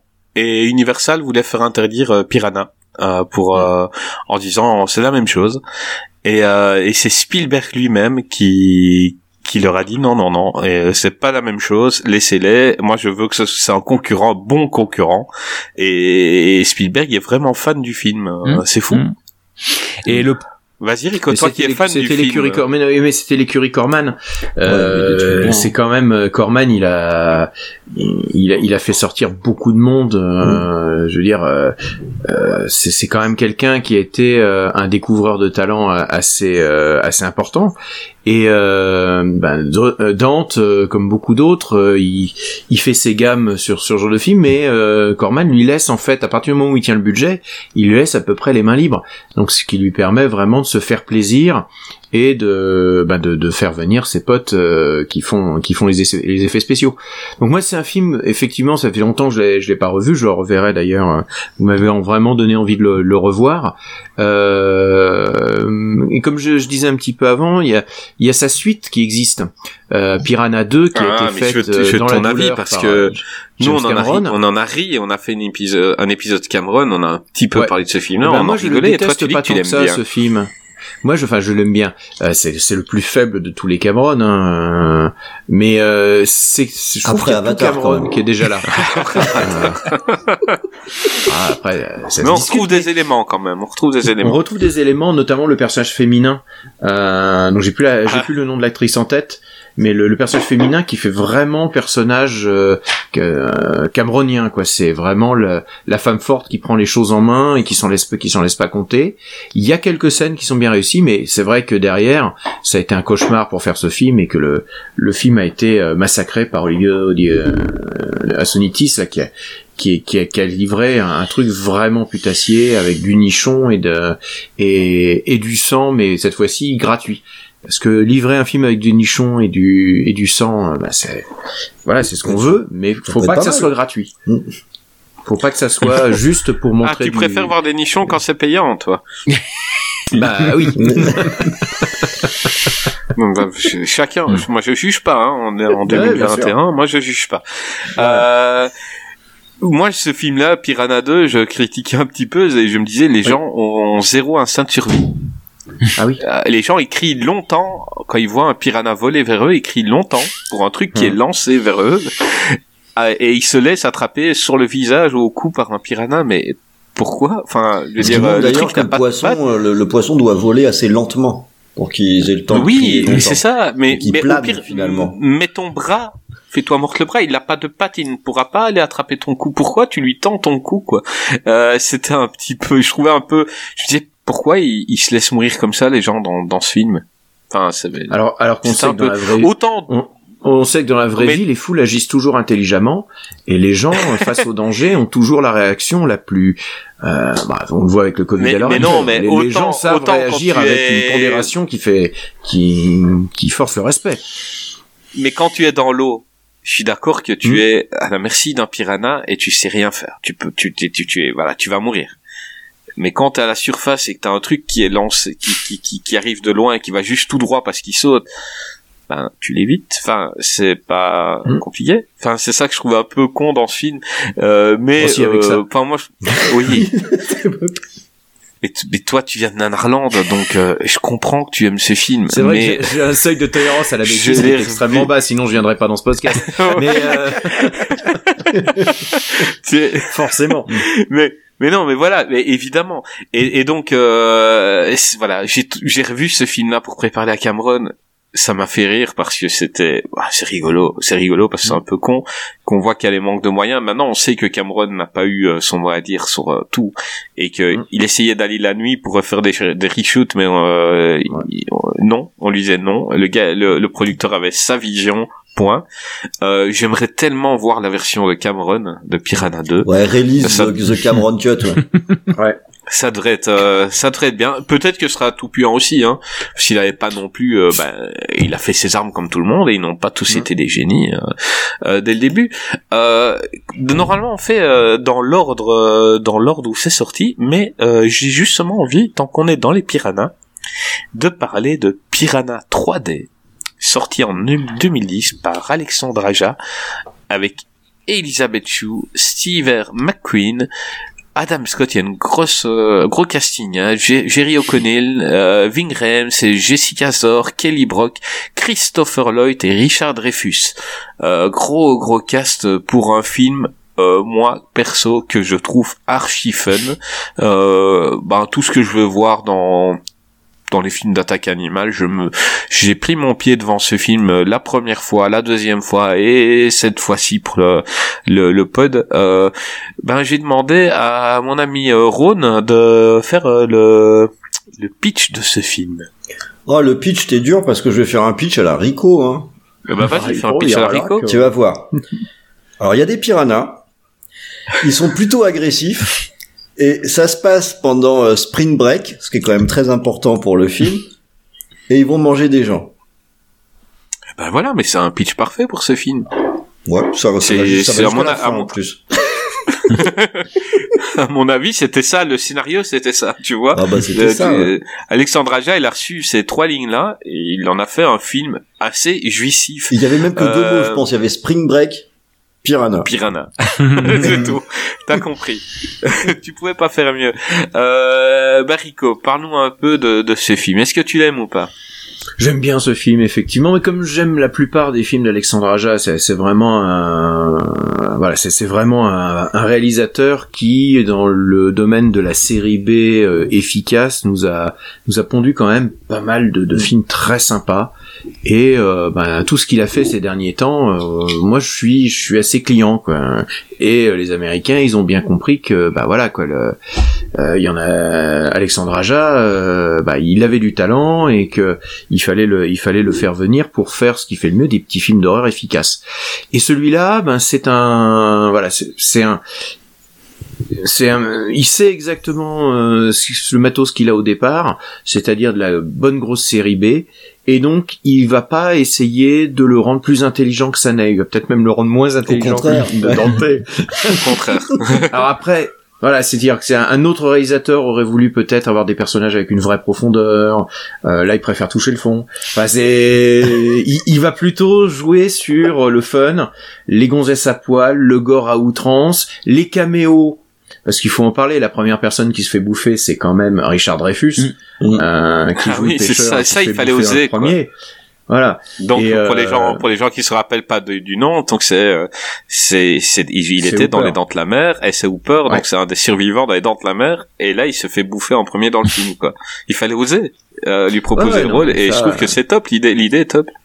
Il y a Christopher Lloyd qui, qui vient faire un, un, un propriétaire de, de magasin d'animaux un peu un peu déjanté.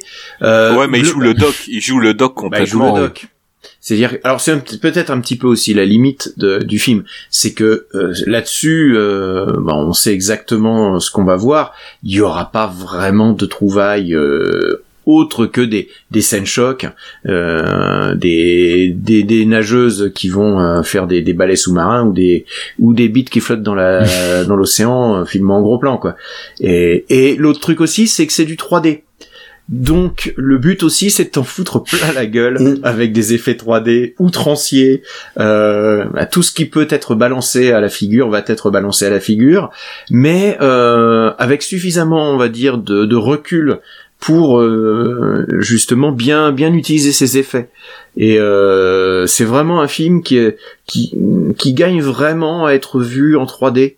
Euh, je suis pas un ah, grand fan de la 3D. Qui l'avait vu en 3D Qui l'avait vu au cinéma Ouais, ouais. ouais j'avais vu, en 3D. Ouais, ouais. pareil, c'était impressionnant. Hein. C'est impressionnant. Euh, je c'était malin. C'était malin parce que c'était pas l'effet euh, Frestagada, tu sais que t'as euh, en publicité avant le film euh, quand t'as des films en 3D. C'est-à-dire que le, la, la 3D, elle est, ça fait partie de ces très rares films. Je suis pas non plus un grand partisan de la 3D. Hein. Ça fait mm. partie de ces rares films où je trouve que l'équilibre il est bien trouvé où euh, la 3D apporte une plus-value quand on voit au cinéma, mais c'est pas un scandale de le regarder en 2D après. Euh, quand, quand on regarde en Blu-ray, en fait, ça va bien. C'est qu'il n'est pas construit uniquement autour du gimmick 3D, même si le côté 3D évidemment amplifie euh, un certain nombre de choses. Quoi. Bien équilibré ce truc-là. Et les images sont incroyables, hein. les images du lac et mm. de ce qui l'entoure, les montagnes, tout ça, c'est incroyable. Hein. C'est très très bien filmé. Euh, T'as envie d'aller dans l'eau, c'est fou, il te donne envie d'aller dans l'eau. Et ben, ben non. Euh, Gravelax. Est-ce que tu aimes ce film ah, Je l'aime beaucoup, euh, et surtout que euh, euh, ça me rappelle un petit peu le euh, l'émission qu'on avait fait euh, la semaine dernière sur les jeux vidéo. Parfois, il y a des films qui sont pas terribles, mais la suite est encore pire. En fait, ça nous fait apprécier. Là, Piranha 3D, excellent, mais quand tu quand j'ai revu aussi Piranha 3DD, la suite euh, mmh, ah oui, David Hasselhoff. Bah, avec David Hasselhoff et en fait et là mmh. par contre quand on parle de la 3D c'est vrai que là la 3D de Piranha 3DD Piranha Piranha 2 si on veut bah, tu résumes à une tête qui vole et que qui passe près de toi. Ça se résume il y a à ça, ça et c'est surtout c'est les effets 3D classiques euh, qu'on peut il y a moins de sincérité. Là on voit là franchement il y a une 3D qui est quasiment jamais gratuite euh, ou, jamais facile. C'est-à-dire qu'il y a, il y a de la recherche. Mmh. et finalement ouais ce, ce film là bah, en plus bah on parle des de tout euh, comment dire tout, tout le casting en effet. Il y a pour moi aussi au-delà de ça il y a euh, le, le rôle de Jerry O'Connell quoi qui fait qui mmh. fait donc euh, qui en fait des caisses qui en fait des caisses et qui a bottine il est top il est top dedans. des fois il m'énerve ce mec là mais là il Là, j'ai kiffé. Il est, oui, et il est comment dire, il est, il est inspiré en plus d'un vrai bonhomme quoi. C'est Joe Francis, c'est le mec qui, euh, c'est le, le, site réel, c'est Girls Gone White, quelque chose comme ça. Et, que, mhm. et donc le mec Joe Francis lui a dit, bah oui, euh, euh, en plus Joe Connell, il, il, se vantait un petit peu, il fait ouais bah si si on me dépeint de façon euh, désavantageuse, je fais le procès. Donc ils sont passés à deux doigts du procès aussi. Euh, il y a, il y a ce côté-là, mais non, après il y a énormément de sincérité là-dedans. Moi pour moi, il y a euh, en plus en plus de euh, Jerry Connell, moi il y a aussi euh, Eli Roth qui fait le, qui mm. fait le, le, présentateur de concours de t-shirt mouillé et aussi bien Jerry Connell que lui qui a toujours été meilleur réalisateur enfin, qui a toujours été meilleur acteur que réalisateur hein. voilà et et, là, et, c'est pas faux ouais. Et dans, et dans le fun, en fait, moi, c'est la mort des deux, quoi. Moi, franchement, euh, c'est les, ils ont ce côté un peu grande gueule, etc. Et le sort qui leur est réservé, moi, je trouve euh, ça, ça contribue au, au film. Mais franchement, ouais, il y a cette partie-là. Après, forcément, il... bah écoute, toi, toi, toi, qui es quelqu'un de très poli. Euh, tu, tu, tu, tu fais attention à ce que tu dis. Explique-nous un peu la mort de Jerry O'Connell. bah oui, bah, on, on l'a déjà un peu, un peu évoqué. Ouais, c'est, euh, bah c'est le fait oui forcément il tombe il tombe à l'eau. Et euh, en effet il se fait euh, vraiment tout euh, enfin il fait manger une bonne partie la, la, moitié du tronc. On arrive quand même à le hisser sur le le ponton du bateau et euh, enfin sur le, le, bord du bateau. Et en effet euh, il finit par ils m'ont bouffé ma bite ils m'ont bouffé ma bite. Et puis et donc en effet c'est le c'est c'est son or, c'est son organe en fait du moins l'organe du personnage ses jambes il s'en fout ah, hein, oui, mais oui, sa voilà. bite. Ouais, ça. ouais puis même oui c'est son outil de travail un peu. Oui oui et dans le dernier euh, dernier sursaut, je crois que c'est toujours pareil, c'est euh, nichon, je crois son dernier mot ça doit être ça, euh, nibar. Euh. mm. Ouais, mais t'as pas parlé de sa bite ah qui, oui, qui flotte, qui flotte dans l'eau, qui, qui, qui, qui, est un piranha. Donc c'est c'est la bite d'un d'un gars qui a mis sa bite n'importe où. le piranha bouffe la bite et, la, la recrache et, en, et en 3D c'est magnifique. Con. Ouais, en effet. C'est très con, mais moi, j'ai kiffé ce passage. C'est excellent. Il fallait oser, il fallait bah, oser, mais j'ai kiffé. Je crois, que, je crois que c'est le passage qu'on retient, forcément, en ayant, le, en ayant vu le film au cinéma, je pense que c'est ce qu'on retient, ce qu'on retient le plus. C'est, c'est ça. Et, la, et, le, et le, le dégoût qu'il y a sur la tête du piranha, c'est fou, quoi. Il a mis du, dé, du dégoût sur le visage du piranha, il fallait, il, je, je crois qu'ils ont mis du temps là-dessus, quoi, sur cet effet-là, mais vraiment, le piranha, bah, non, ça, je bouffe pas. Et moi, je, voilà, j'ai kiffé. Oui. Et bah, en fait, c'est ouais. toute la scène pratiquement, hein, mm. parce que le, le, film il est construit pour ça. Hein. Il est construit pour nous amener à la scène ultra spectaculaire de d'attaque. Le, euh, on avait fait une émission sur Aja et euh, donc j'avais lu pas mal de trucs là-dessus et c'était rigolo de voir que euh, c'est vraiment de ça dont il parle, de, de cette scène d'attaque là pendant le spring break. C'est vrai qu'elle est ultra fun et spectaculaire. Mmh. Et notamment, il y avait, euh, il y avait un, un truc rigolo avec Aja, c'est qu'il y avait euh, cette volonté d'essayer de trouver euh, des les mises à mort les plus Fuck, ouais. Euh, mmh. pour avoir des trucs les plus spectaculaires possibles, ce qui est donc une démarche complètement assumée, qu'on est dans un truc complètement fun euh, où euh, où rien n'est bien sérieux. Et moi j'aime la beaucoup... fille qui a les cheveux ah ouais, dans, dans, les, dans les lys. Ah. Ah ouais. Quelle horreur Ah ouais, celle-là elle est absolument, elle est absolument redoutable. Et il y a une partie du budget mais hyper conséquente qui a été consacrée uniquement pour cette scène. Donc c'est, je veux dire, il n'y a pas de faux semblant quoi. Le truc, il a été fait pour pouvoir se se taper une barre avec euh, cette scène. Ils ont versé mais des litres et des litres de sang dans l'eau, ça a fait, ça a flingué des poissons ouais, dans 300, tous les coins. 300, Alors, pas très 300 000 litres. Ah, c'est de la folie, ouais. hein. Donc on n'est pas trop sûr que c'est à cause de ça qu'ils ont flingué les poissons pour de vrai ou pas, mais bon, euh, quand même, c'était un petit peu limite limite l'histoire.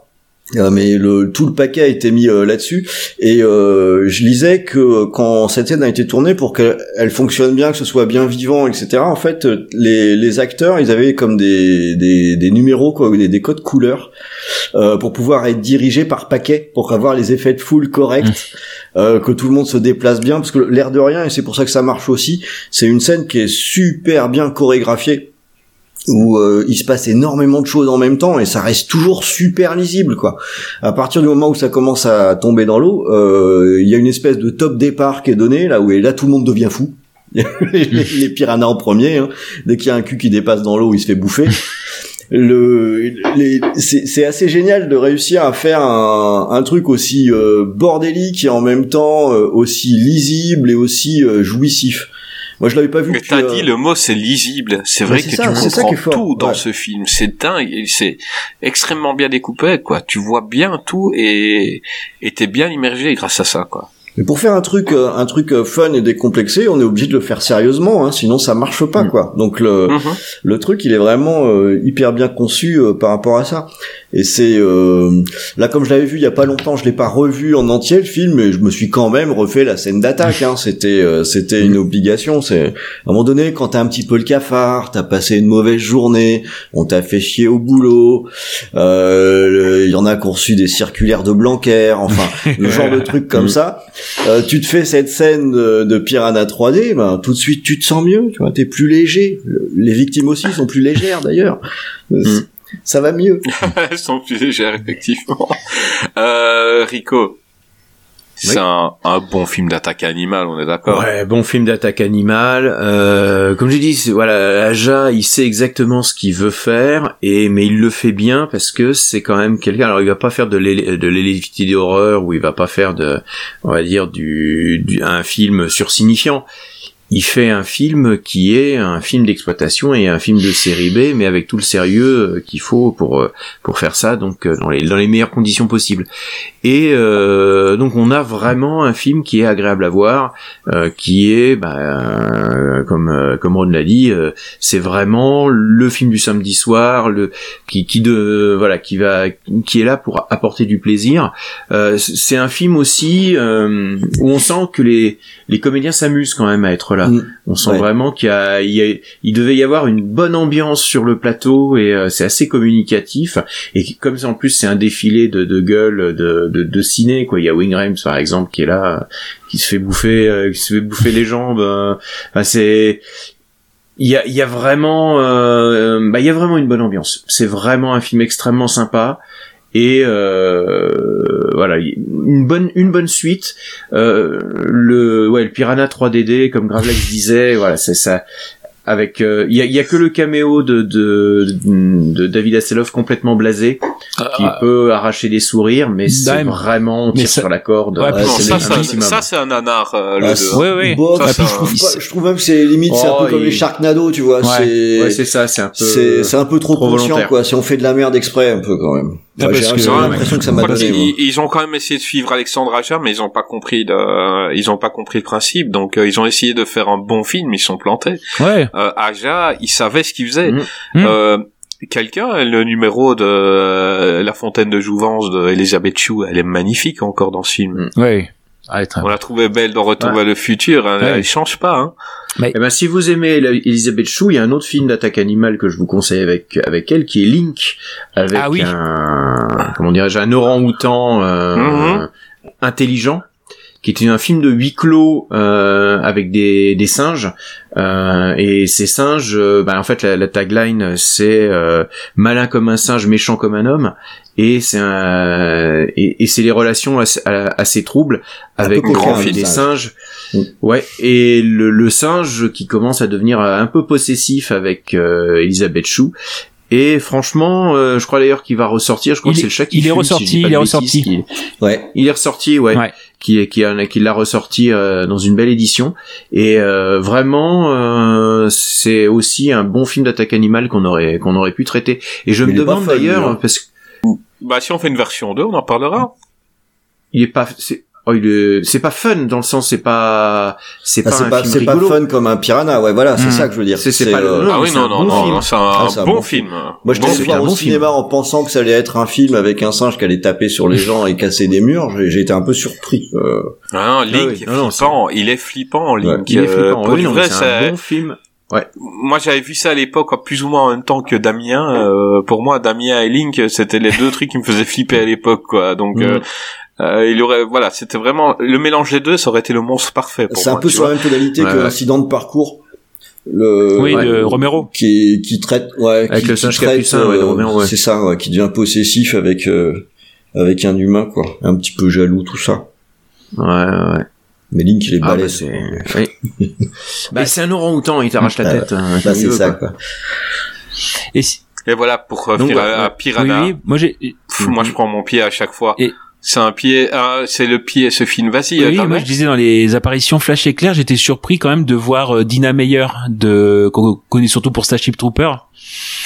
Et en fait, on la, peur, on la voit vraiment, euh, c'est Flash éclair quoi. Elle vient, elle, euh, elle plonge, elle se fait bouffer, euh, point quoi. C'est, je sais pas du tout où, où ça en est sa carrière quoi. J'avais pas vu que c'était elle. Ouais. C'est quand j'ai vu le, le casting, j'ai vu il y a Dina Meyer, je me dis mec, je me rappelle pas d'elle dans le Et film. d'ailleurs, Elle a et puis elle a une scène de d'une minute quoi. Ouais, même et je crois d'ailleurs dans Je- dans dans, bah, dans dans IMDb la fiche IMDb du film, dans les FAQ, il y a mais où est Dina Meyer? C'est qu'est-ce qu'elle euh, on la voit au casting mais Ouais. à quel moment justement les, les gens sont obligés de se demander à quel moment est-ce qu'on la voit?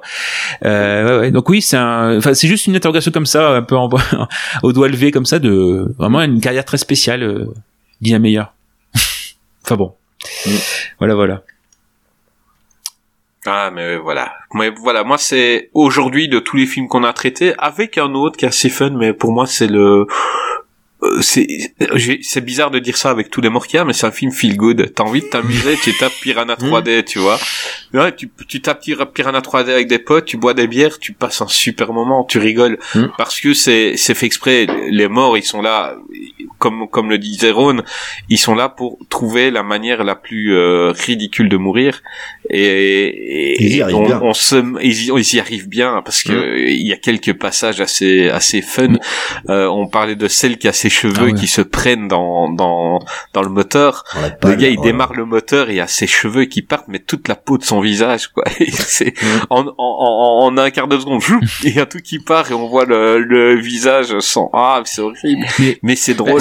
Euh, c'est un film qui hésite pas à être à être gore pour un film relativement grand public parce que c'est mm. quand même une production série B+, donc qui est censé sortir au ciné et qui est censé être vu euh, et là, ils hésitent pas vraiment à y aller dans, dans le gore et dans les dans les effets sanglants. Parce qu'à l'époque, dans les films d'horreur, on était quand même beaucoup plus timoré. Euh. Ouais. Mais là, c'est une c'est une production de dimension fine, donc une sous-filiale de Miramax. Et en fait, euh, là aussi, je mm. pense qu'il y a un cut plus fort de Aja, parce que les Weinstein sont passés derrière en fait. Et normalement, il y a un quart d'heure mm.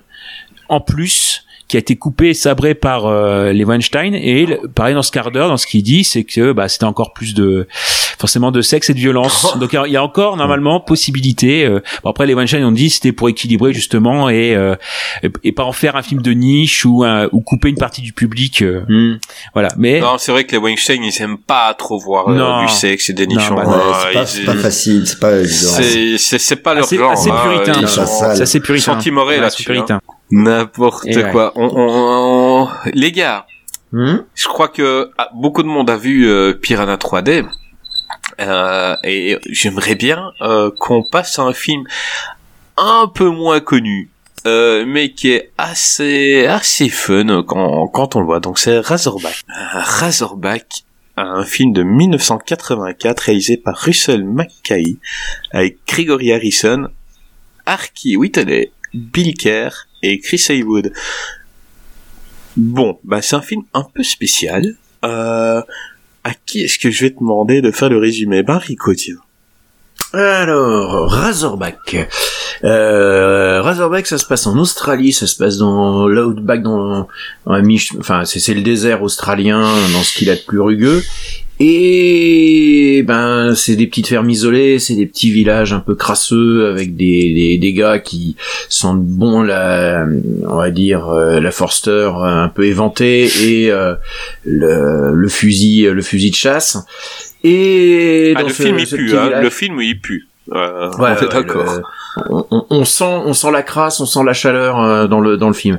Et euh, bah, ça commence par euh, une ferme qui est attaquée par une forme mystérieuse. On entend des on entend des, des, des, cris dans le lointain et la maison est défoncée et le bébé qui était dans le berceau a disparu et un, un fermier hurle que il se vengera et que c'est c'est vraiment quelque chose de terrible. Une journaliste euh, arrive un petit peu dans le petit village perdu pour enquêter un petit peu sur ses, sur les conditions de vie un peu dans le coin. Elle, c'est aussi une protectrice des animaux. Enfin, elle est, elle très investie. Elle commence un petit peu à enquêter, à rencontrer les, les gens un peu, un peu bizarres, notamment autour de la chasse aux kangourous, des chasseurs de kangourous euh, qui, euh, bah, qui, qui chassent l'animal notamment pour servir de, de pâté pour chiens et autres, et autres délicatesses. Et cette journaliste, euh, dans une chasse au kangourou, bah, elle disparaît. Donc son mari vient voir ce qui s'est passé. Et là tombe sur un univers complètement halluciné, euh, euh, halluciné visuellement parce que c'est quand même une vision, de, une vision de l'Australie très années 80 avec promo sur les lumières bleues, les spots bleus qui éclairent l'arrière-plan, les ventilos. C'est presque pas un film d'attaque animale, c'est plus un film d'attaque de spots bleus. Ouais. Et c'est mhm. donc on devrait faire un qu'est-ce qui devient un taxe spot bleu. Ah ouais. Et comment dans les commentaires audio, juste ça, il euh, y a il y a Russell Mulcahy et un, une sorte de fan du film qui est avec lui et qui va dire que par ses filtres bleus, Mulcahy en fait euh, s'est fait tout piquer par Cameron. Ah. C'était très à la mode à l'époque. Bah hein. ouais. Moi, je me souviens que dans tous les clips dans les années 80, t'avais des des, des des des projecteurs bleus. Enfin, moi, je me souviens Ouais. d'un, euh, je me souviens d'un Alain Delon. Euh, euh, c'est c'est lequel? C'est pour la peau d'un flic, je crois, Mm. où euh, il y a une attaque sur les quais de Lyon euh, et les quais de Lyon sont éclairés par des spots bleus, euh, mais qui Ah mais c'est comme ça. Hein. Ouais. qui éclairent. Ouais, non, c'était très à la mode dans les années 80. Bah, le Real vient du clip, Oui, hein, oui. il Ouais. réalisait les clips de Duran Ouais. Duran à l'époque. Et c'était vraiment toute cette esthétique de l'époque, avec en plus des décors qui sont, euh, par exemple, il y, a, euh, des, scènes où on est dans le désert, mais il y a des, fractures dans le sol, il y a carrément des crevasses gigantesques dont les formes font pas naturelles du tout. Mm. Ça, ça fait un peu euh, presque décor hein, de, de cinéma, euh, presque peinture, euh, euh, et il y a vraiment des une atmosphère qui est une espèce de gothique désertique, un peu comme euh, si Mad Max était devenu gothique. Euh, moi, c'est un petit peu ce, ce, ce mixte que je vois avec en plus de la lumière bleue, Hmm. parce que ça fait du bleu. Et euh, globalement, on est dans un monde. euh, alors, c'est, ça, ça appartient à ce qu'on appelle l'Osploitation, qui est vraiment le film australien. Et euh, le meilleur représentant, peut-être le plus connu, c'est Mad Max. Mais il y a plein de films qui montrent la dégénérescence en fait des What- Australiens dans le désert. Walking Fright. Bah, Walking écoute, Fright. on, Ouais, Walking on avait Fright, parlé évidemment. de Rogue, on avait parlé de Rogue avec Ouais. le crocodile, la solitaire. Euh, quand on voit la ville où le gars arrive au début, c'est plus ou moins la même C'est chose. exactement ça. Et c'est dire, fait, c'est c'est- les c'est gens, du- les gens des petits patelins, ils sont vus comme ça par l'Australie, c'est fou. Ouais, c'est c'est du Far West mais dégénéré. Ils se seraient tous reproduits entre eux Mm. et euh, ravagés par l'alcoolisme, ravagés par, euh, euh, on va dire aussi le, euh, l'abstinence sexuelle ou plutôt la frustration sexuelle. Et euh, donc globalement. Et, globalement, ben on a un, film qui est tout en atmosphère et qui est, euh, est à la fois beau mais inquiétant, super inquiétant. C'est un film que j'aime bien. Euh, c'est pour moi le meilleur film de, de Mulcahy que je place au-dessus de euh, Highlander. au-dessus de Highlander Et de Résurrection. Resident Evil 3. Et de Résurrection avec Christophe Lambert. Ouais. Moi, je le place à chaque fois celui-là. moi. Oui, oui, non, mais Résurrection. Ah mais Lambert, Résurrection devient un film doudou. Ah, je, je sais pas pourquoi, mais on arrive toujours à le placer. Depuis qu'on a fait Brad Mm. Pitt et qu'on parlait de Seven, il n'y a pas une émission sans qu'on place Résurrection. Ça va devenir. Il faudra qu'on le mette dans un qu'est-ce qui Mm. vient là d'office parce que c'est quel film Mais- puant. Ouais, c'est c'est curieux la carrière de Mulcahy comme elle a dégringolé après après son Highlander. C'est le film qui l'a qui l'a projeté un peu sur le devant de la scène. Ensuite, euh, il a fait son Highlander et puis après il s'est cassé la figure avec son Bah, Highlander 2. Razorback et- déjà, ça a été primé à Avoria. Euh, Ouais, ouais, ça a été primé. Mais justement, c'est le film qui l'a mis un petit peu. euh, les, les grands studios l'ont sorti de son Australie pour euh, pour lui confier un, un gros budget. Et c'est vrai que c'est Ouais, un même film qui a une Spielberg, sacrée gueule. euh, Spielberg, il a, a absolument voulu le rencontrer pour euh, poser des questions sur les effets, Mhm. en sachant le budget de Razorback et en voyant certains effets du, du sanglier, parce qu'on on n'a pas dit c'est un sanglier euh, gigantesque qui, qui attaque les gens. Et Spielberg était euh, surpris par ce qu'il avait réussi à faire avec le, le peu de moyens et le peu d'effets, euh, parce que c'est le sanglier flippant, quoi. Mhm. Il est assez flippant.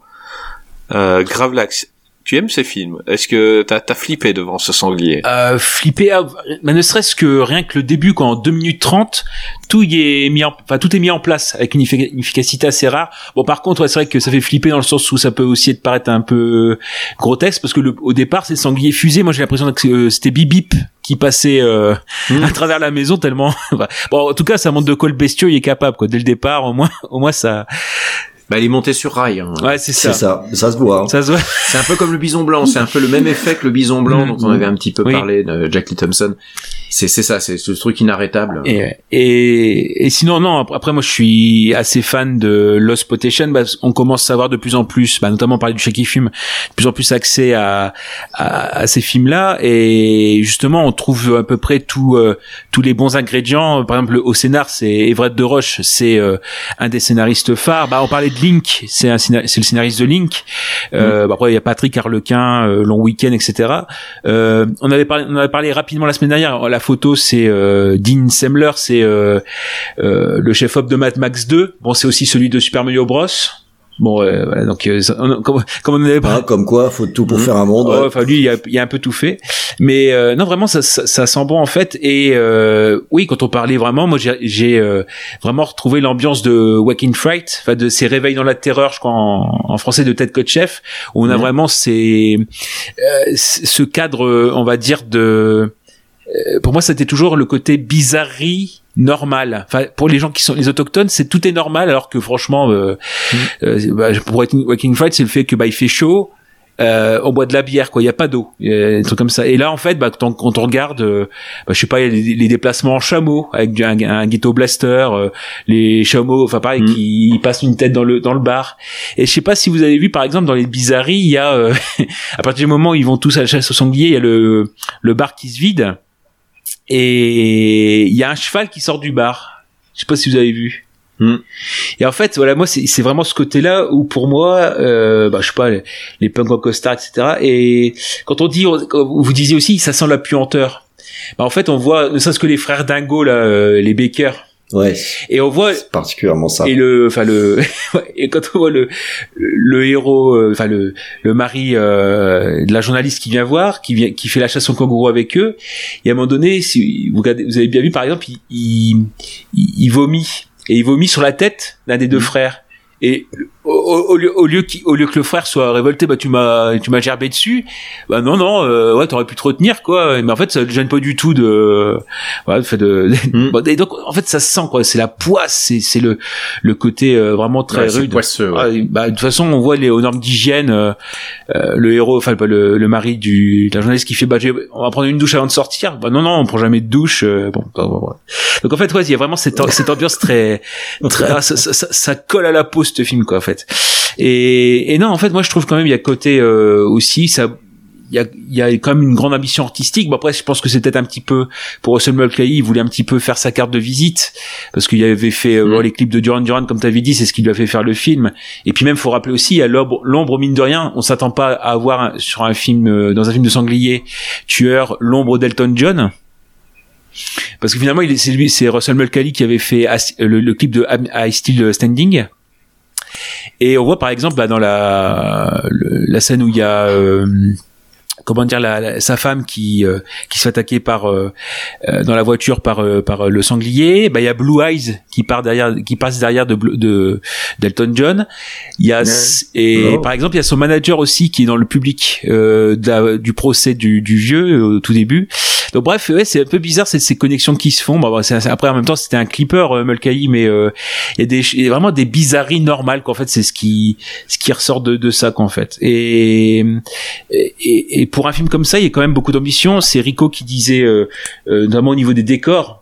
Et ne serait-ce qu'à un moment mmh. donné, il y a euh, bah, cette scène un petit peu hallucinatoire, cauchemar, cauchemardesque où le, le, personnage principal, enfin au milieu du film, se retrouve dans le désert avec des scènes d'hallucination. il y a deux lunes, notamment Spielberg il avait appelé euh, Mulcahy, c'était pour cette scène-là, euh, pour comment est-ce qu'il avait fait pour les les deux lunes.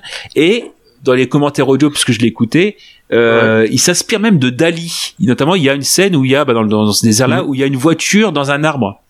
Et ça fait vraiment mm. ce décor-là. Et bah, on a même une. Euh, Mais ça, oui. C'est juste, j'ai retrouvé un peu les mêmes visuels dans Mad Max Fury Road. Hmm. Je pense que euh, George Miller a un peu rendu hommage, euh, les, euh, notamment dans toute la, partie où on voit les, notamment les personnages sur échasse en ombre chinoise, où il y a des jeux de couleurs qui sont assez, assez étranges. Et je serais pas étonné que George Miller soit assez fan de Razorback. Et il y, avait un, y avait un cousinage, il y avait une. Hmm. Bah, ce film est une institution en Australie. Hein. Razorback est un euh, en Australie, c'est c'est un peu comme en, Belgique, on a c'est arrivé près de chez vous. Euh, Razorback est vraiment un film euh, cultissime là-bas. Ouais. Ouais, oui, oui. Et, mm. Mais enfin, comment dire, moi, pour moi, il y a, cette idée aussi où, il peut être fait. Enfin, je vais pas dire il peut être fait que là-bas, mais on parlait par exemple de Piranha, euh, celui de Judon, où ils étaient, ils n'hésitaient pas à, à, faire mordre des gamins. Voilà, c'est pareil. Euh, le le film, il y a quand même euh, deux morts d'enfants, bah, un bébé. Et il faut rappeler que euh, la journaliste, elle était enceinte. Hmm. Et... et... comment il retrouve euh, comment il retrouve sa femme morte? Il fallait oser aussi ça. Ah oui. ouais. Enfin comment il, retrouve l'alliance dans du caca ah. de sanglier quoi. il fallait oser. C'est horrible. Retrouver ta femme comme ça quoi. Et en fait et en fait il y a trouver un bout. Ouais. Et il y a beaucoup de spectateurs qui étaient euh, australiens qui avaient vu le film à l'époque et qui sont sortis en fait. C'est quand ils tuent, euh, quand les frères tuent le chien, écrasent le chien. Là, c'était mhm. c'était c'était trop. Et en fait, il y a euh, Mulcahy, bah il brise les les tabous. Peut-être que si c'était un film américain, ils auraient dû le correr. Euh, et par exemple, ce qu'il dit aussi, par exemple, euh, dans le côté artistique, euh, Mulcahy dit par exemple la séance un petit peu hallucinatoire, euh, cauchemardesque. Et bah, euh, en fait, normalement dans une production américaine, ça aurait été sabré parce que bon, c'est trop onirique pour le public, en fait. Donc non non vraiment c'est un film qui je pense qui est bah, et puis il y a vraiment des bonnes ambitions, il est en scope quand même et euh, je sais pas moi je trouve, quand même assez assez ambitieux. Et là aussi c'est vrai que je devais faire un, point dans de la mer à chaque film. Bon euh, euh, Piranha c'était le petit jeu vidéo euh, de Joe Dante c'était le petit jeu vidéo auquel joue la détective au début. Euh, et donc euh, là, par exemple, il y a un hommage au nom de la mer, c'est euh, un moment donné où le, le sanglier se fait euh, est accroché en fait et pris au piège dans un avec un préfabriqué. Et en fait, il, se bat en, se mmh. barrant. Il y a le préfabriqué qui, qui se barre avec la télé qui marche encore. On sait pas comment elle est, elle reste, mmh. elle reste branchée. Mmh. Et en fait, c'est un hommage au ponton, à la scène du ponton, le, le requin euh, prend le ponton. En fait, il y a, comme je vous dis, ouais, il y a vraiment une référence au nom de la mer à chaque dans chaque film de ce soir.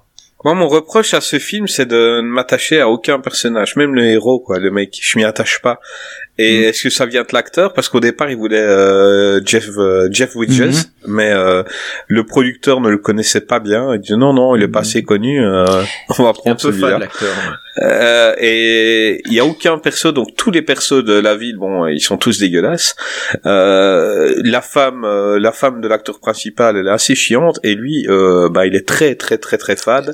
Euh, tu le vois mal en héros, un peu à l'image, pareil. On avait parlé de Rogue de Michael Vartan dans le film. Mhm. le gars, c'est le héros du film. il ressort pas vraiment. très, très fade.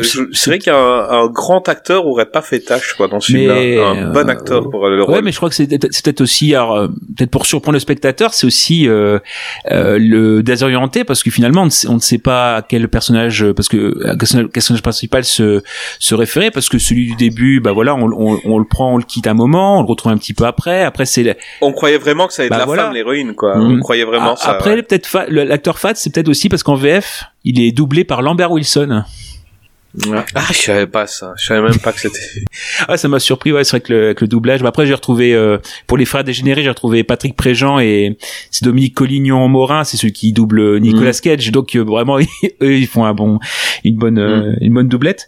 Mais ouais, c'est fait que c'est assez surprenant parce que bon, le le fait de savoir à quel qui le héros dedans, parce que mine de rien, moi pour moi, je me suis pareil pour un film d'exploitation, il y a quand on parlait Corca, le fait de pour Nolan de se retrouver face à son destin, là aussi je trouve très attachant.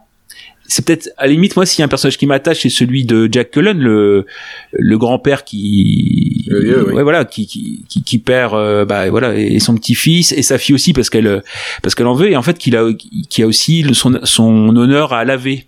Et moi je trouve ça vraiment super euh, super ambitieux et attachant, c'est le fait de bah pour lui c'est vraiment une question d'honneur quoi. Il faut qu'il tue le Razorback pour non seulement montrer qu'il avait raison, euh, qu'il existe bien, et puis aussi pour euh, bah, c'est la bête qui en fait qui a détruit sa vie, il faut qu'il euh, voilà qui qui retrouve ça. Et en fait dans, son sort c'est assez poignant.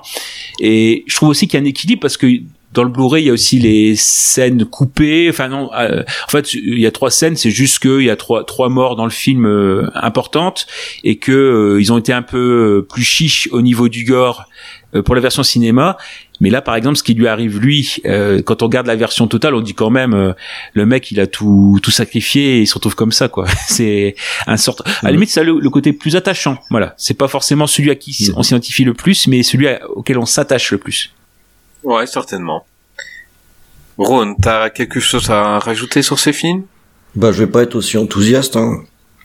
euh, en fait, euh, c'est un film que j'avais vu il y, a, il, y a, il y a, bien longtemps. Je me rappelle plus si j'avais vu au ciné ou, plus tard en, en VHS et que j'en avais un très bon souvenir. Et je me suis pris le Blu-ray il y a pas très longtemps, donc ça tombait bien. Et j'ai eu euh, beaucoup plus de mal à le regarder. Euh, en fait, euh, surtout par rapport à ce que tu disais, euh, Gravelax, il y a des choses que je trouvais que je trouve intéressantes. Tout ce qui est un peu onirique, tout ce qui est un peu décalé, je trouve ça intéressant. Euh, par contre, je trouve que c'est pas bien rythmé. Euh, en fait, euh, en fait, je me suis pas mal ennuyé en le revoyant. Le l'imagerie euh, très années 80, lumière bleue, etc. Ça finit par plutôt m'amuser qu'autre chose, et ça c'est pas très bon dans, dans ces cas-là. Et j'ai je réalisais en vous écoutant parler que j'avais à peu près tout oublié de l'histoire, quoi. Heureusement que vous avez parlé en premier, parce que je, je- c'est- ça non plus c'est pas c'est pas très bon signe en général. Il y a que la musique que que j'aime bien. Euh, mais voilà, moi je suis vraiment partagé. Après, euh, le, le- ça n'empêche que en étant tout pourtant partagé, je pense que ça reste le meilleur film de Russell, euh, qui, qui a quand même surtout démontré ensuite que c'était pas un bon réalisateur, quoi. Euh, tout, tout simplement, hein, finalement. Donc euh, voilà, moi pas emballé, pas foufou. Euh, j'ai quand même eu du mal. J'ai aussi eu du mal parce que le, je me rappelais plus à quel point est-ce que le sanglier, c'était, euh, il était, c'était un peu un char de, de, de défilé de euh, qui, qui avance tout droit quoi en fait. Et enfin moi j'ai trouvé que ça marchait pas du tout quoi. Et ça m'a un petit peu gêné euh, de- d'entrée de jeu. Pourtant je suis pas très regardant sur ces questions-là.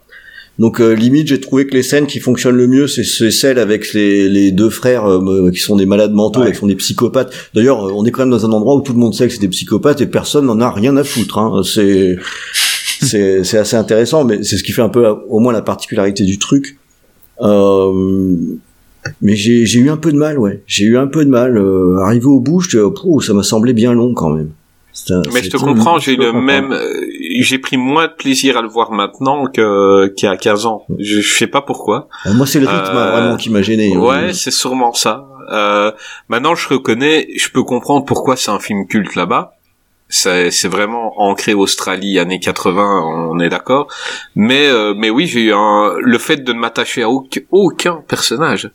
Euh, Il y a en- encore il y a la fille euh, la fille qui le rejoint à un moment donc euh, la, petite fille du du gars qui a perdu euh, son petit fille enfin pas sa petite fille mais celle qui travaille avec lui pour tuer Razorback. Mais sinon tous les autres on s'y attache pas. Mais par contre, rien à dire au niveau de, de la bête, de sanglier, il est bien fait, Rico. Oui, enfin, c'est effectivement, euh, le, je, rejoins Ron aussi là-dessus, c'est qu'on voit quand même bien qu'il est sur des rails et que c'est et qu'il avance, mais c'est filmé de façon à ce que, euh, enfin, moi je trouve que ça garde encore une certaine force. Alors je suis d'accord aussi sur le rythme. Euh, c'est un film qui se regarde filmé. Euh, qui se qui regarde qui fait des beaux plans qui regarde un peu ses, ses Mm. beaux plans il se passe pas grand chose euh, c'est c'est un film que je sauverais quand même aussi pour euh, bah, les, les frères euh, euh, les, les frères Dingo là parce que c'est quand même un- et, et, et, l'ultra violence pour Limite, le côté le héros, quoi.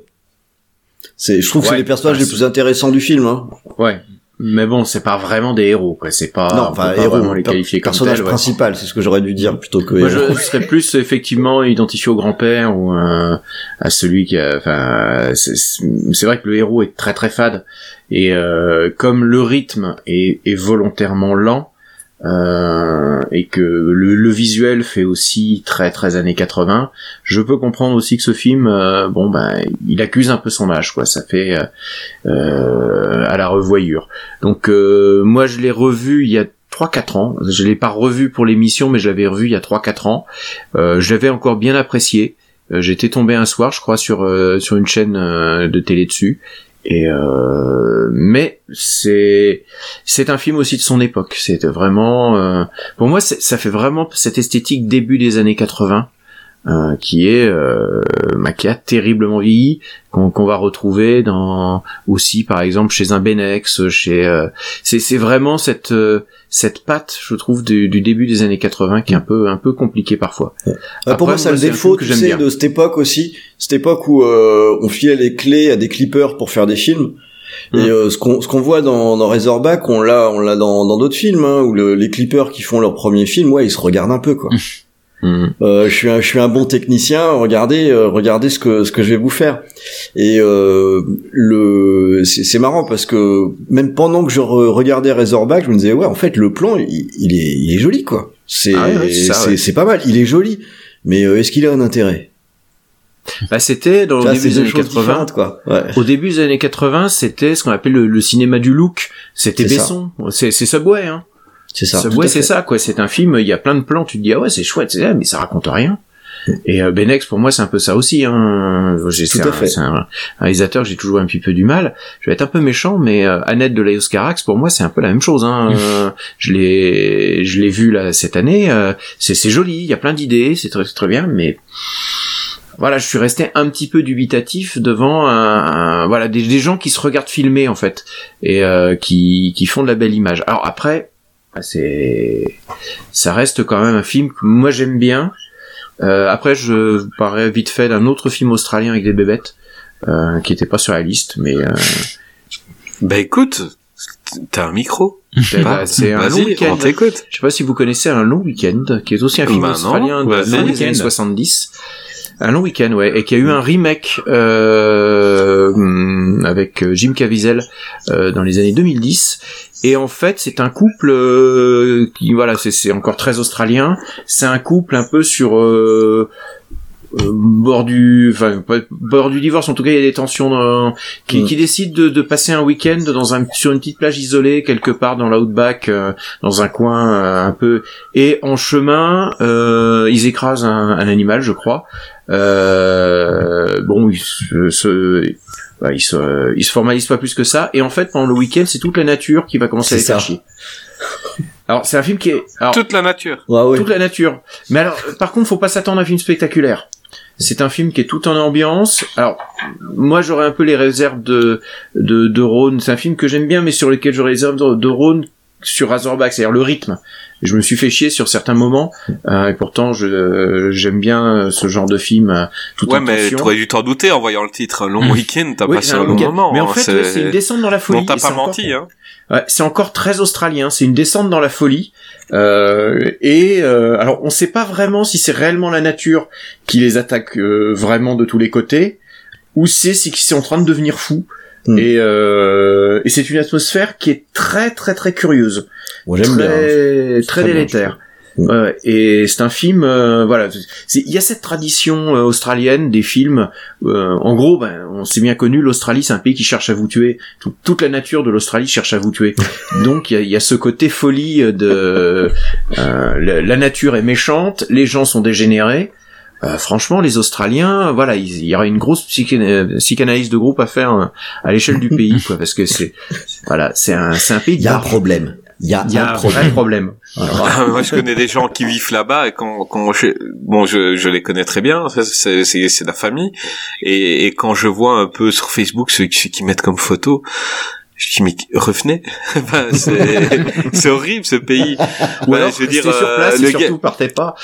le, gars, pas il va se garer pour aller dans une grande surface, il se gare, il fait, oh, regardez, il filme, et t'as une araignée qui est euh, trois fois comme ma main, qui est sur le mur juste devant. Mmh. Mais, mais part. Euh, c'est, c'est des Belges, Re- revenez ici, où ils vont à la plage, et puis, oh, on sait pas les nager, regardez, on voit des grosses ondes dans l'eau, ben, c'est des requins. Et, et, et- mais non, c'est, c'est le pays, pourquoi, pourquoi? Après, tu t'étonnes que les gens qui mecs, habitent euh, là? t'étonnes que les mecs, Mm. ils partent dans le désert pour picoler, boire de la bière et arrêter de prendre des douches. Bah oui. Ah, mais moi, j'habite ouais, là-bas, je Au bout d'un bois. moment, je bois tout le ça, temps. Il y a que Croc, il y a que Crocodile Dundee qui a, qui, qui a fait ce personnage en sympa. Parce que Crocodile Dundee, si on prend le début de Crocodile Dundee, c'est la même chose, hein. C'est-à-dire que c'est un village tout crasseux avec des, des dégénérés, C'est vrai. sauf des dégénérés sympas. C'est un peu comme la Mhm. Belgique, c'est des dégénérés sympas. Donc finalement, on, on finit par les accepter. Ou alors peut-être que comme les Français quand ils filment la province, ben bon ils te sortent bienvenue chez les ch'tis et tout ça. Peut-être que les Australiens ils font pareil. Donc euh, Putain, mais euh, les gars on va faire un truc sur retour euh, et ils te filment, euh, ils te filment les gens, ils t'en font des gros barbares, euh, Mm. tout tout crasseux et tout. Peut-être. Qui C'est- sait C'est pas une mauvaise remarque, hein, parce qu'après tout, euh, en France, on a Chabrol qui prenait les provinciaux, c'était tous des, des gens tordus euh, dans tous les sens, méprisants méprisable au Mmh. plus haut point. Euh, dans les dans les comédies, c'est des imbéciles finis dans, dans tous les endroits. Finalement, euh, je- peut-être que tout le monde dans son pays euh, décrit son propre pays comme une colonie de cons, hein, c'est possible. C'est possible. Est-ce qu'il y a des films français d'attaque animale, des bons? Ah putain, bonne Euh, question. Alors bon, non, parce Ah, bah, Il y a, sûr, il y a eu dirais un Pacte des loups dernièrement avec les so- oui Ouais. pacte- bah Oui.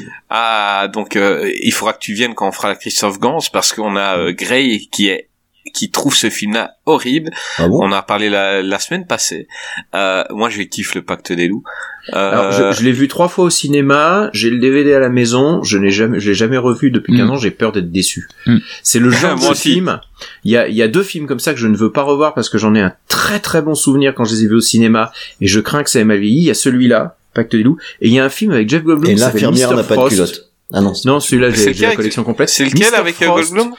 Ah oui. euh, qui est un film français de, de Michel Sedbon, je crois, enfin de, Philippe. et qui est pas un grand réalisateur. Philippe Sedbon, oui, celui qui avait fait Cross Ah, avec Michel euh, Sardou avec Michel et Sardou. Roland Giraud. Ouais, et- mais ce film, je l'avais vu euh, au ciné, je l'avais adoré. Euh, c'était une ambiance à la Seven euh, avec en gros euh, Jeff Goldblum qui joue le, on peut dire qui, qui joue le diable, qui joue le, le mal ultime, qui se laisse arrêter euh, par Ah la oui, par la me dit police quelque chose, ça y est. Ouais. Pour euh, voilà pour jouer avec eux. Et j'en ai un excellent souvenir, surtout avec Jeff Goldblum, mais j'ai peur de le revoir parce que j'ai j'ai peur que ça. Non, moi, le Pacte des loups, je l'ai revu et je me suis toujours autant marré, tout simplement parce que j'ai compris tout de suite le, le délire et je suis rentré dans le délire déjà à l'époque et, et je suis re-rentré dedans. Et il faut pas voir ça comme un film sérieux. Enfin, moi, c'est un, c'est un manga, c'est un manga en film. Et moi, je, je kiffe, euh, je l'aime ce film.